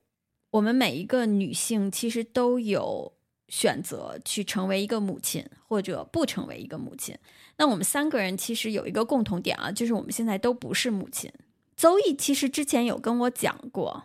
就是他可以去接受自己去成为一个单身母亲的这样的一个决定，所以我其实挺想问一问你们，就是虽然我们现在都不是母亲，我们没有这一个跟我们自己孩子这样的一个亲密关系，但是你们怎么去看待这个事情？如果有一天你选择去成为母亲，你会想要去成为一个什么样子的母亲？你觉得你想要去跟你自己的孩子建立一个什么样子的亲密关系呢？我先说吧，因为我确实是，嗯，挺希望有自己的小朋友的。然后我希望的和孩子的这种关系，可以是一个，嗯，平等的关系。就是相对平等的关系，但我同时也希望说，在他小，其实也不只是小时候，就是从小开始，我可以很简单、很直接的告诉他我爱他这件事情。这这也是我可能我之前没有得到过的。然后我自己就是非常喜欢小朋友，所以我才会觉得我。要去成为一个母亲，甚至可能如果我没有找到一个伴侣的情况下，我也希望我可以有一个有一个自己的嗯小孩儿，然后有一段这样的关系存在，嗯，并且我希望他能是感受到我的爱的那种方式，嗯，生活在这个世界上。我可能大概率考虑现在的年纪和情况，不太会成为一个母亲。从这个这个这个可能性上来讲，所以我其实没有太想过，如果真是做一个母亲，大概会是一个什么样的母女关系。但是我觉得，我可能如果真的有一天有一个孩子，我第一，我觉得需要面对的问题，估计邹也得做好这个心理准备，就是可能有一部分我们还是会变成我们的妈妈，就是会有一些我们。不想带进新的母女关系里的东西，我们会不由自主的带进来，所以我的预期很低，就是我不要做的太糟糕就可以。嗯 嗯，那我必须要帮我妈妈说句话，她不糟糕，特别棒。哎，我觉得这个点，我妈永远不要听到这个节目。我觉得这个点是对的，就是你知道，我男朋友他经常会讲说，就是我我在有时候做一些事情会说一些话的时候，我男朋友经常会讲的一句话就说：“哇，你跟你妈一样哎。”嗯，是的。而且真的年纪越大越会容易听到这句话呢，对的，非常恐怖，在听到的时候。我也是，我也是。OK，现在呢，我们要聊一些干货，就是你们有没有一些非常实用的 Tips 啊，或者说书籍啊、电影啊等等，让你们再去处理你们跟父母、跟伴侣啊，或者说自己的上属呃老上司和下属啊的关系的时候。呃，能够帮到你们的一些一些一些东西呢？我这个时候难道不应该是强插一个广告，说希望大家能多多收听立和味，这样就能有更多 tips 能够学习的。谢谢你的插播广告。那我也可以插播一个广告嘛？大家可以冥想一下，对，大家可以去 download 一下 Flow。对，因为这是一个非常认真的建议，它可以让你有更加稳定的情绪和心态。对，嗯，我看到这个问题的时候，我想的就是，嗯，一个 tips 是保持一个运动的习惯，嗯，和就是可以试一下正念冥想。啊，所以刚才你确实都是真切帮助过我的。嗯，所以你刚才讲到这个就是运动的习惯啊，其实就说回来了，因为上次我们聊天的时候，邹毅有讲过。呃，她现在跟她的前夫，呃，是一个不沟通的状态。但是呢，这个人其实是在你的生活中留下了一个痕迹，就是运动的这个习惯。所以我其实也挺想问，在这个里面再问一个话，再问一个问题啊，就是说，呃，虽然我们会离开一段亲密关系，但是这段亲密关系是在我们生活里面有痕迹的。那如果在你们去回回看这段亲密关系的时候，然后看到这段亲密关系留下的痕迹的时候，你你们觉得你们最 appreciate 的、最感谢的，这就是这段关系发生在你的生命当中，你最感谢的东西是什么呢？我最感谢的，以先说吧。说，你先说，你先说，我想一想。嗯。我最感谢的东西其实很简单，我就是感谢他的存在，嗯，就很虚，就而且这个也不仅仅是说我，我有过婚姻的这一段亲密关系，因为我也谈过其他的恋爱，我觉得每一段恋爱我都非常感谢这个人曾经存，就首先他存在在这个世界上，所以我遇见过他，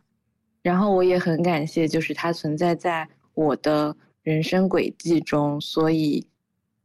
我是觉得每一段关系我都还是学到了很多。像我这个前夫，就是我学，也不说学到，但是我留下的就是我对于运动的，嗯，了解更多了。然后我也愿意去坚持锻炼。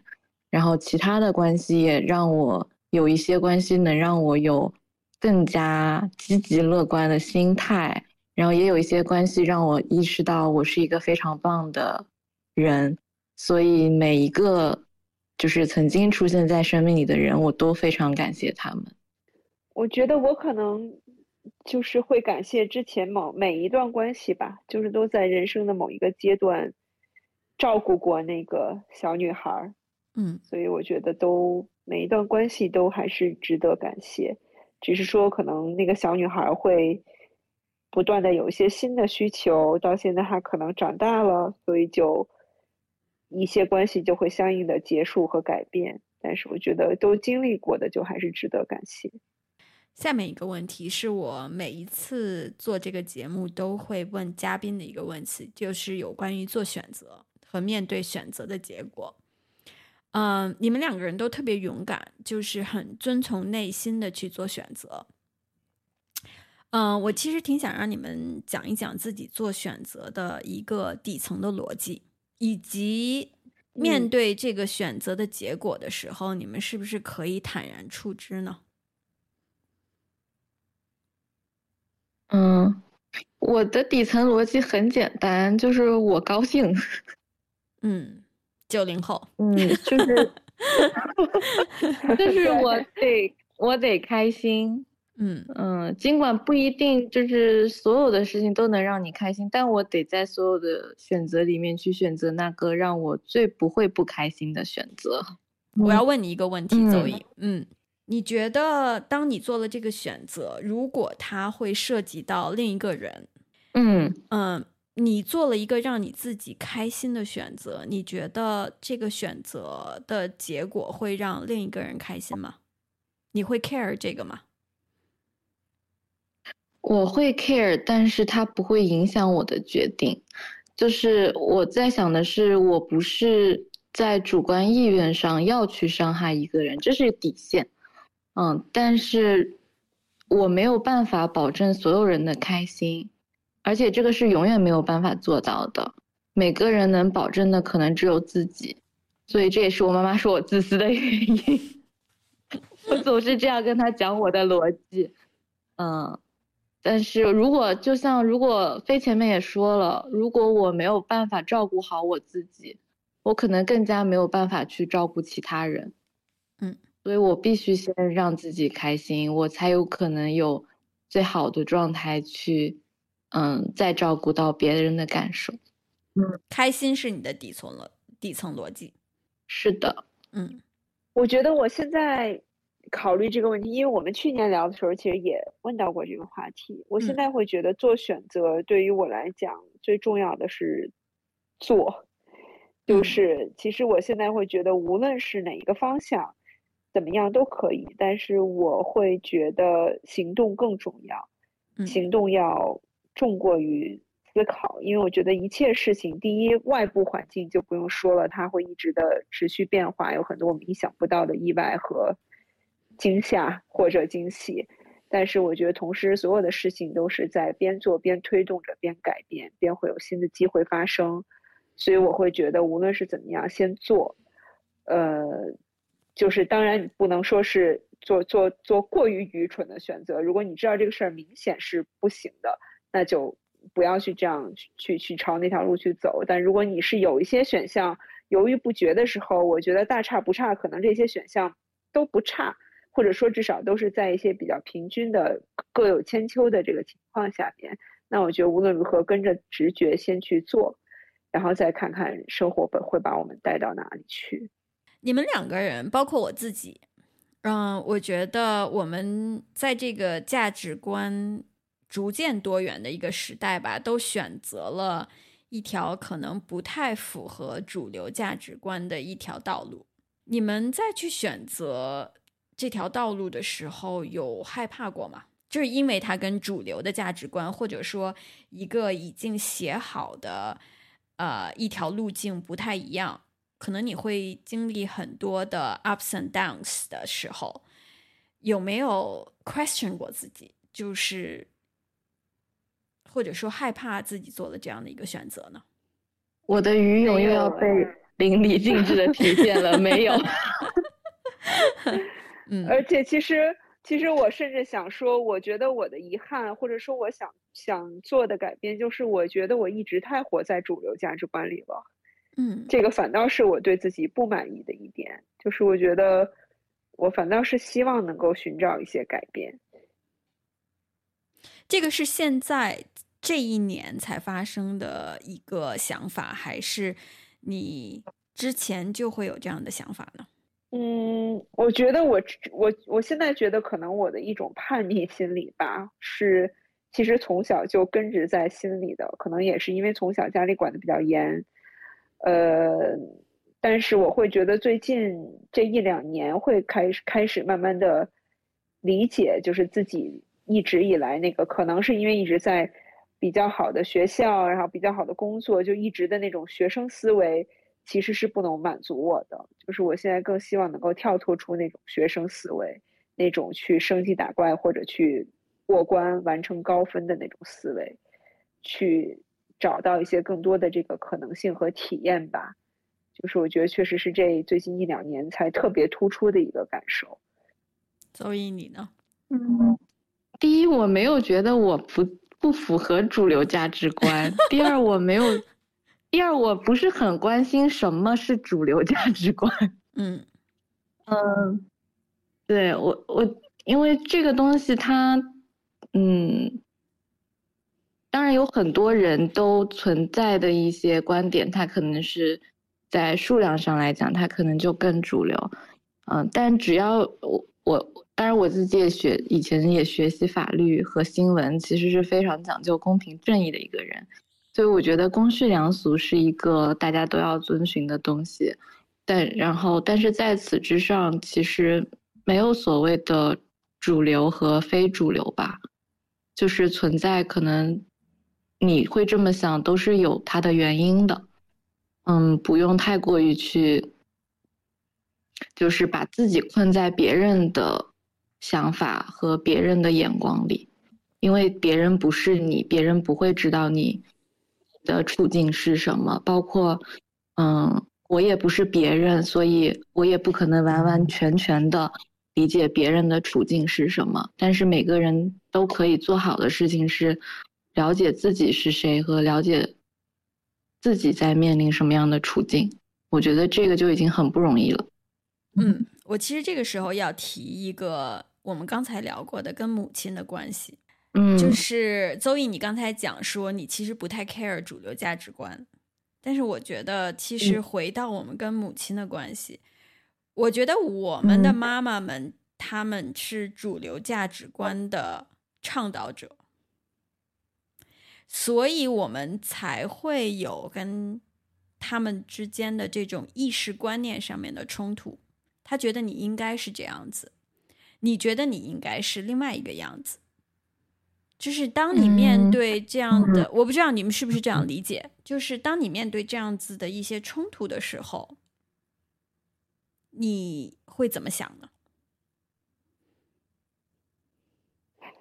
我其实觉得母亲，或者包括我父亲，就很说来很有意思。我父亲其实现在就是在医院嘛，他意识都不是很清楚，然后也是一种生活不太能自理的状态。但是昨天我去看他的时候，我妈就跟我说，前一天夜里我爸醒了，醒了之后就跟我妈说要找我聊聊，说要劝劝我，还是得有个孩子，就是他 在这就是主流价值观嘛。对，还要找我聊聊，就是，但是我会觉得，我当然心里多少会觉得，哎呦，我好像不是特别的争气，就是他他这样了，我有这个心愿，我现在仍然可能。还是实现不了，或者说离那个他想要的那个样子很远。但我现在会觉得，其实父母所谓的这个父母眼中的主流价值观，它不是一种主流价值观，它是一种理想化的价值观。就是他希望我们是家庭和睦、儿女双全、事业不一样不一定非常有成吧，但事业比较稳定，然后有比较好的这个经济保障，就是各方面都是一个比较周全的。但是就是奈何臣妾做不到啊！就是你肯定是在 现实生活中是就是要有取舍，然后你很难说各方面都把它平衡的很好，这个是一种理想。所以我觉得我们就是要攻克的一个难题，就是说怎么样在当现实照进理想的时候，让他们也能照进父母的这个现实，照进他们的理想，让他们知道其实。我们是可以把自己照顾的很好的，就我觉得，也许 eventually，直到他们老去，就是他们也不会觉得我们能把自己照顾的很好。但是我觉得我们不能让他们的这种担心影响了我们自己，就是我们还是要知道自己的能力到哪儿，有哪些我可能确实做不到，做不到怎么办？就是我们还是得自己是自己有自己的主心骨。对，因为嗯，XQ 问这个问题，嗯。我的想法是，其实我和我妈妈之间会有冲突或矛盾，也并不能代表我的妈妈她就是一个主流价值观，因为她和她的妈妈也有矛盾，所以每个人其实在对不同的事情上就是会有看法的差异，也会有一些一致性，而且这些东西可能有一些事情很大，有一些事情就是很小，嗯。但我就觉得还是，第一是有一个独立思考吧，就也不能说完全的去，呃，相信一个人另外一个人的判断，就是对于你自己要处的这处理的这些情况的一个判断，但是同时肯定是要去听取大家的一些嗯观点和建议的，因为说不定。那就是你没有想到的一些东西，就包括今天我们的这个聊天，我就有好几次，我就觉得啊，原来会有这样的想法，哎，这这个还就是对我挺有启发的。所以，嗯，这也都不是说主流价值观和非主流价值观之间的对立，而是说本身大家就是有很多不一样的观点，这是一个非常正常的事情。但是也还是要保有自己的想法。每个人的选择都是很自我的，也跟自己的成长经历是有关的，不应该被评论的。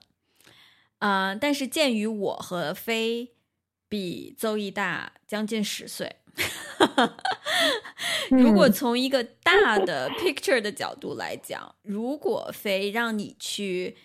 重新看自己三十岁时候的一些选择和选择的底层逻辑。那么从现在来比较，你觉得有哪些改变？有一些什么样子的意见或者建议或者 tips，你是想要跟周易去分享的？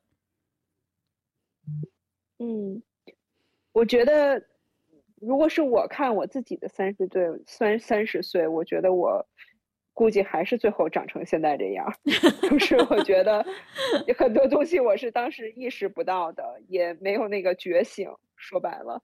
但是我觉得周易现在很棒，就是我觉得很多，嗯，我我在我三十岁的时候没有意识到的东西，我觉得现在他都非常的、非常的有这个意识，然后也有行动。我觉得如果一定要说，就是我觉得我三十岁的时候，我更多的是一种被选择的状态，就是被。这个一些刚刚我们谈到的价值观，或者说是被一些整个的发展路径等等被家庭所选择。但是我觉得，如果三十岁的时候我们有这个意识，知道我们自己能够去做选择，这我觉得可能本身就是一种进步吧。嗯嗯，你要说什么吗，邹毅？我觉得这件事，这个这个点真的非常重要。我自己现在的。就然后我也希望不停的去提醒自己的，就是，嗯，我做所有，哦，这个可能还有就是再回答一次刚才那个问题，做选择的底层逻辑，一个是开心，但开心背后的呃那一个就是怎样能让我开心？我觉得就是去让自己拥有更多选择的自由，才会让我更开心。下一个话题，有关于成功和失败。我其实，在年轻一点的时候，我对于成功和失败的定义，嗯，就是非常的简单，就是事业上面的成功和事业上面的失败。随着我年龄越来越大，我觉得，呃，其实那个只是其中的一部分，嗯，并不能够。虽然我我事业成功了，并不一定。代表我就是一个成功的人，所以我对成功和失败的定义有很多不同的理解。我其实挺想让你们分享一下，就是你们怎么去看待成功和失败。这个你们的看待，就是你们的见解，有没有一些随着年龄和经历的这个增长有一些变化的？那我先说吧，因为我年纪小一点。好啊，嗯，让飞可以在我的基础上有更就是进阶的版本。嗯，我感觉小时候吧，就是可能对于成功或失败的定义是，嗯，考试有没有考好，啊，如果没有考好就觉得很失败。嗯，然后再到后面会觉得有没有一个好的工作，啊，如果找到了一个好的工作，且是别人眼中的好的工作，就会觉得自己很成功。然后，但是到今天，我会觉得，呃，我对于成功的定义，或者我可能不想定义成功，但是是，嗯，什么是好的定义？就是认真的过每一天，好正念冥想呀，然后过好 过好这一生，就是嗯，有在积极的，然后让自己舒适，也尽可能的让别人舒适的情况下过完这一生，然后希望到。任何一个时刻吧，都有这种可以去草地上晒个太阳的这种心境，这是我觉得的好和成功吧。嗯，我觉得我倒是没有什么进阶的版本，这个已经是一个这个人生终极理想了。我觉得邹毅描述，就是我觉得，嗯，我现在认为的成功就是你能够。大概知道自己想成为一个什么样的人，当然，我觉得很多时候我们会觉得我不知道，不知道就再去想，再去感觉。我觉得那个答案就在我们心里，我们一定知道我们大概想成为一个什么样的，然后我们能够，我们能够朝着那个方向走。我觉得这个就是成功了。至于说我们能不能到达，或者说我们想成为的人是不是一直在变，我觉得那都不重要。就是每天我们能感觉到。那个生命力，我觉得就挺成功的，因为活着本身就挺难的了，且活且珍惜，每天就是能够有一些生命力，我觉得就可以了。你们两个人最刻骨铭心的失败是什么呢？这一题可以有凡尔赛的答案吗？可以，没有什么刻骨铭心的失败。嗯，小时候可能高考考砸算个挺大的失败。刻骨铭心的失败，我也想不到哎。那么下一个问题就是，你们两个人都经历了离婚，走出了一段嗯亲密关系，你们能不能跟大家分享一下段很 suffer 的亲密关系里面的女生，但是她因为害怕离婚而不愿意走出来？可能还有一些女生会觉得离婚是人生失败。如果可以跟她分享，跟这些我们的女性听众们去分享一句话，你们会说什么呢？我会说的是，离婚确实很可怕，有它很可怕的部分，但是还是要做。如果你觉得必要做，还是要做，那没有办法。我可能是比较。那个丧的那一派，周易可能是比较积极的那一派。嗯，我我我觉得得看就是离婚的原因是什么，因为首先如果这个婚姻已经对你的身体造成伤害了，那我非常希望他一定要就是。注意自己的安全，所以一定要勇敢的去做这件事情，可以寻求外界的帮助。但如果不没有到这种程度的，那我就想说，照顾好自己，照顾好自己，他会知道他该怎么做。下面呢，我们进入快问快答的环节。今天的快问快答呢，和我们往期的节目有一点不一样。今天的快问快答呢，是四十岁的女生去回答三十岁女生问的问题。哇，我准备了。所以呢，好可怕。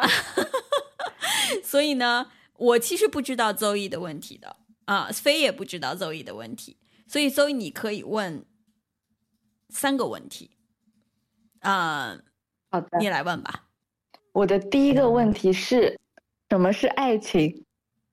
飞，你来回答。我刚才回答了，那那个火锅就是爱情。嗯，XQ 呢？我觉得呢，嗯，我对爱情的理解随着我年龄的增长会有很不一样的回答。嗯，我觉得我年轻的时候会觉得爱情是就是很 physical 的，就是那个心动的感觉，就这个人会让我觉得有 butterfly in my stomach 那种感觉的。但是现在我觉得爱情是彼此的 respect 和很舒服的一段关系，就是我可以是我自己，我不用去掩饰，啊，我也不用去设立一个人设，就是这个人他会，我也不会觉得没有安全感。就我其其实之前在去 date 的时候，就是我其实会感觉到很没有安全感。对，我觉得爱情是安全感吧。如果你问一个四十岁的女生来讲，这个就是一个很舒服、很安全，然后很细水长流的一段关系。对于我来说，现在是爱情的一个面目。嗯，谢谢两位姐姐的答案。我问这个问题是因为我自己还在思考。好，第二个问题，现在回头看自己过去的十年。最想对哪一年的自己说一句什么话？我最想对今年的自己说一句：“你太牛逼了！”哇，值得鼓掌。啊，我觉得我在三十到四十岁的这个阶段，我最难的一年是二零二零年，就是 COVID 的那一年。嗯，因为那一年呢，我其实呃三十五六岁的时候，呃，我去体检，然后呃，我当时的体检的医生他跟我讲说，哎，你要不要生小孩儿？啊，如果你要生的话呢，现在是一个最好的时间，因为再往后的话就会很困难。然后我那个时候就会非常的 formal，就是 fear of missing out。嗯，我就会觉得说，哦，我一定要去做，因为这件事情如果我不做，我就没有机会再去做了，或者会很难再有机会去做了，就是成为一个母亲。所以我当时就是非常非理智的做了一些很非理智的决定和对自己，其实我觉得不管是心理还是生理上面都会有一些伤害的一些选择，然后也把我自己跟我伴侣的。亲密关系搞得非常非常的不好，就是我会给他很多的很大的压力，是因为我觉得说，啊，我一定要就是这可以这是一个 checklist，就是我我我觉得我直到那一年我才理解，我才醒悟，就是我的人生不一定是一个 checklist 的，因为小的时候呢，你会觉得说，啊，我要考一个好的大学。然后我要有一个好的工作，然后我要找一个呃体面的呃另一半，所以所有都是 checklist 的。然后我觉得成为母亲这件事情也是一个 checklist 的，因为二零二零年的时候是 covid，然后一切呢，我之前的工作是飞来飞去的，然后突然就停滞了，我就会觉得说，哎，很好啊，可以，我有一个很长时长时间的一个伴侣，那为什么不在这个很 quiet period 去把孩子给生生完了以后就扔给伴侣或扔给自己的父母让他们去养，然后我就回去那种啊就是追求事业然后飞来飞去的这样的一个人生状态，然后啊那个时候就给自己很大的压力，给自己伴侣很大的压力，做了很多很错误的决定。嗯，如果回顾这十年，我会对那个时候的自己去说。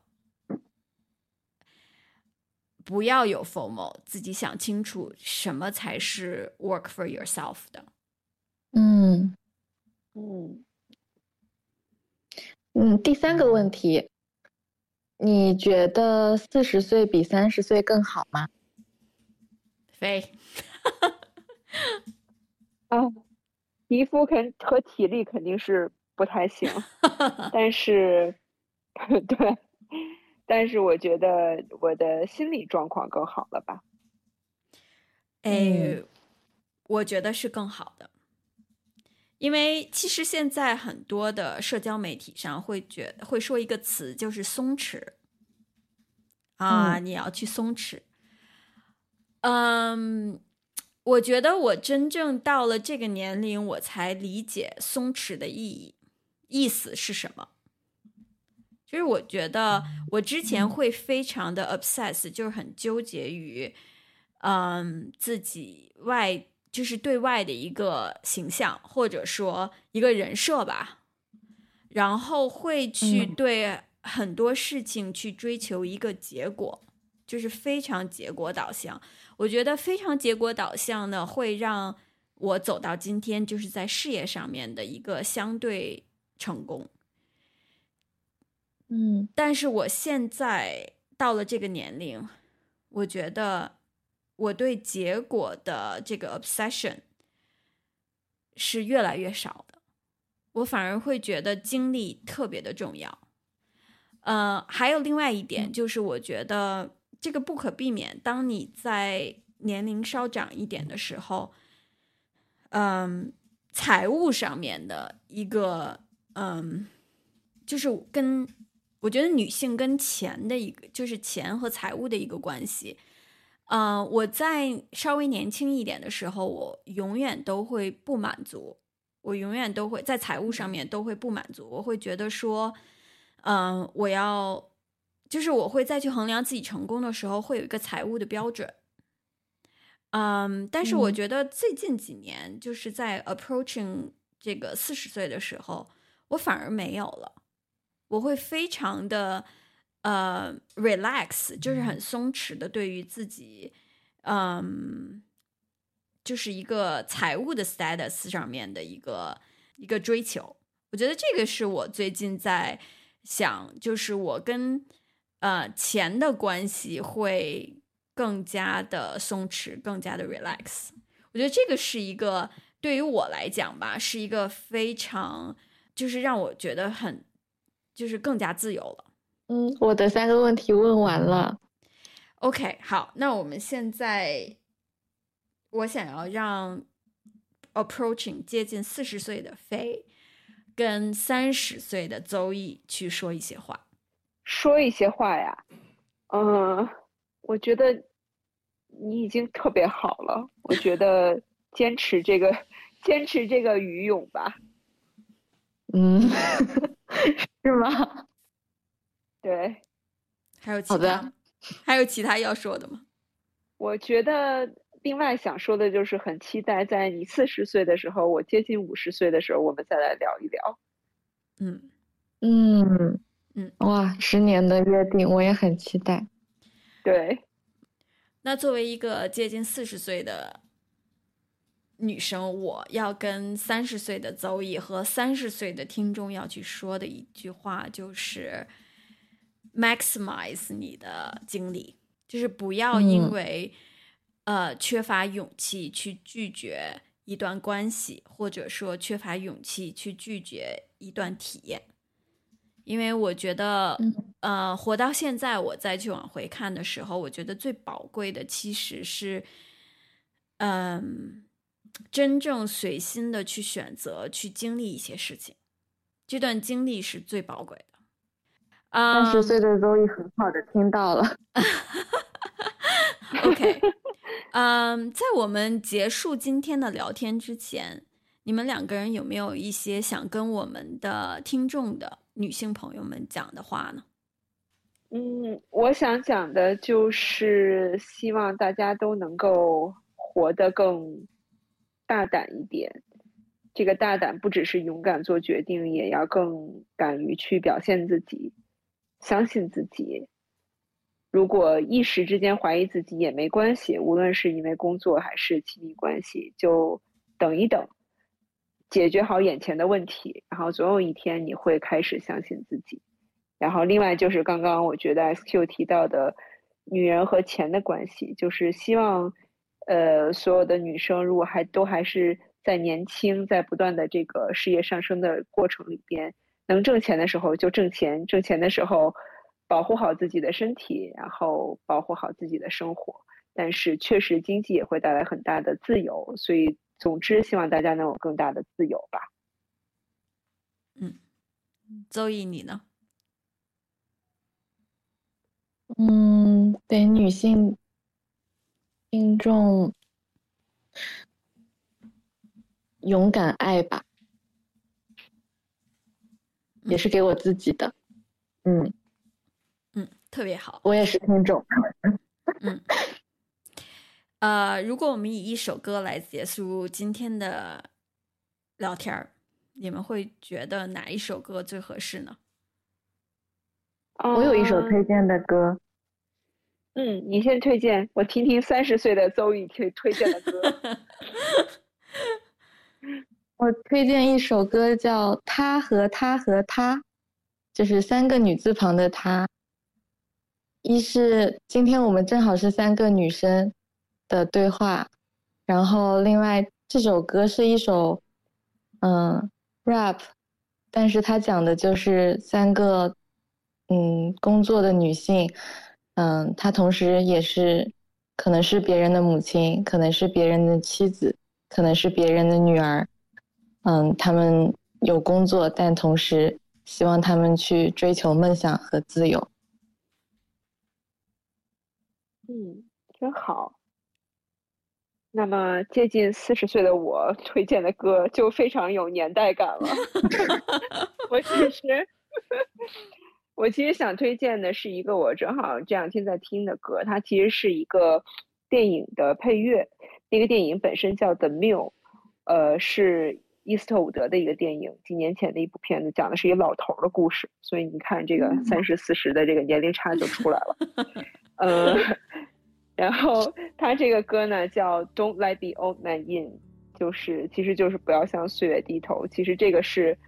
我想说给咱们，其实也想说给我父亲的，就是希望他还是可以恢复回他非常有活力、很有能量的样子。希望我们也都可以一直是很有活力、很有能量的样子。我觉得它里边有几句词写的特别好，其实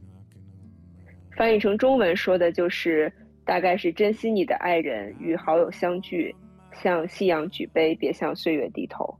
所以就希望大家能够 Don't let the old man in。哇哇，Super nice，好棒，嗯，好棒。呃，最后的最后了，有没有有感而发的一些发言呢？我我就是觉得很开心，基本都说了。对，等着我们的十年之约。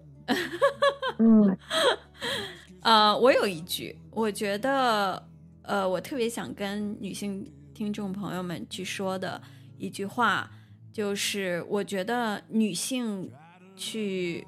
support 女性这个力量是非常非常强大的。我希望每一个女性吧，嗯，听节目的女性，你们能够在自己的日常生活当中，嗯，去。感同身受的去啊支持你身边的女性朋友，啊，我觉得这个其实是，呃，给女性就是给女生很大力量的一件事情。特别感谢你们两个人今天的时间，嗯，我觉得我学到了很多，然后也有很多的感悟。谢谢，谢谢周易，嗯，谢谢飞。呃，因为飞很喜欢吃火锅，邹毅也很喜欢吃火锅，而且飞觉得他的爱情就是一顿一顿温温暖暖的火锅，所以我们下一次的约定呢，就是一起去吃个火锅。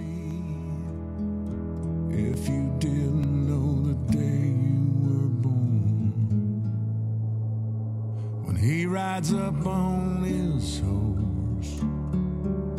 and you feel that cold, bitter wind. Look out your window and smile. Don't let the old man in. Look out your window and smile. Don't let the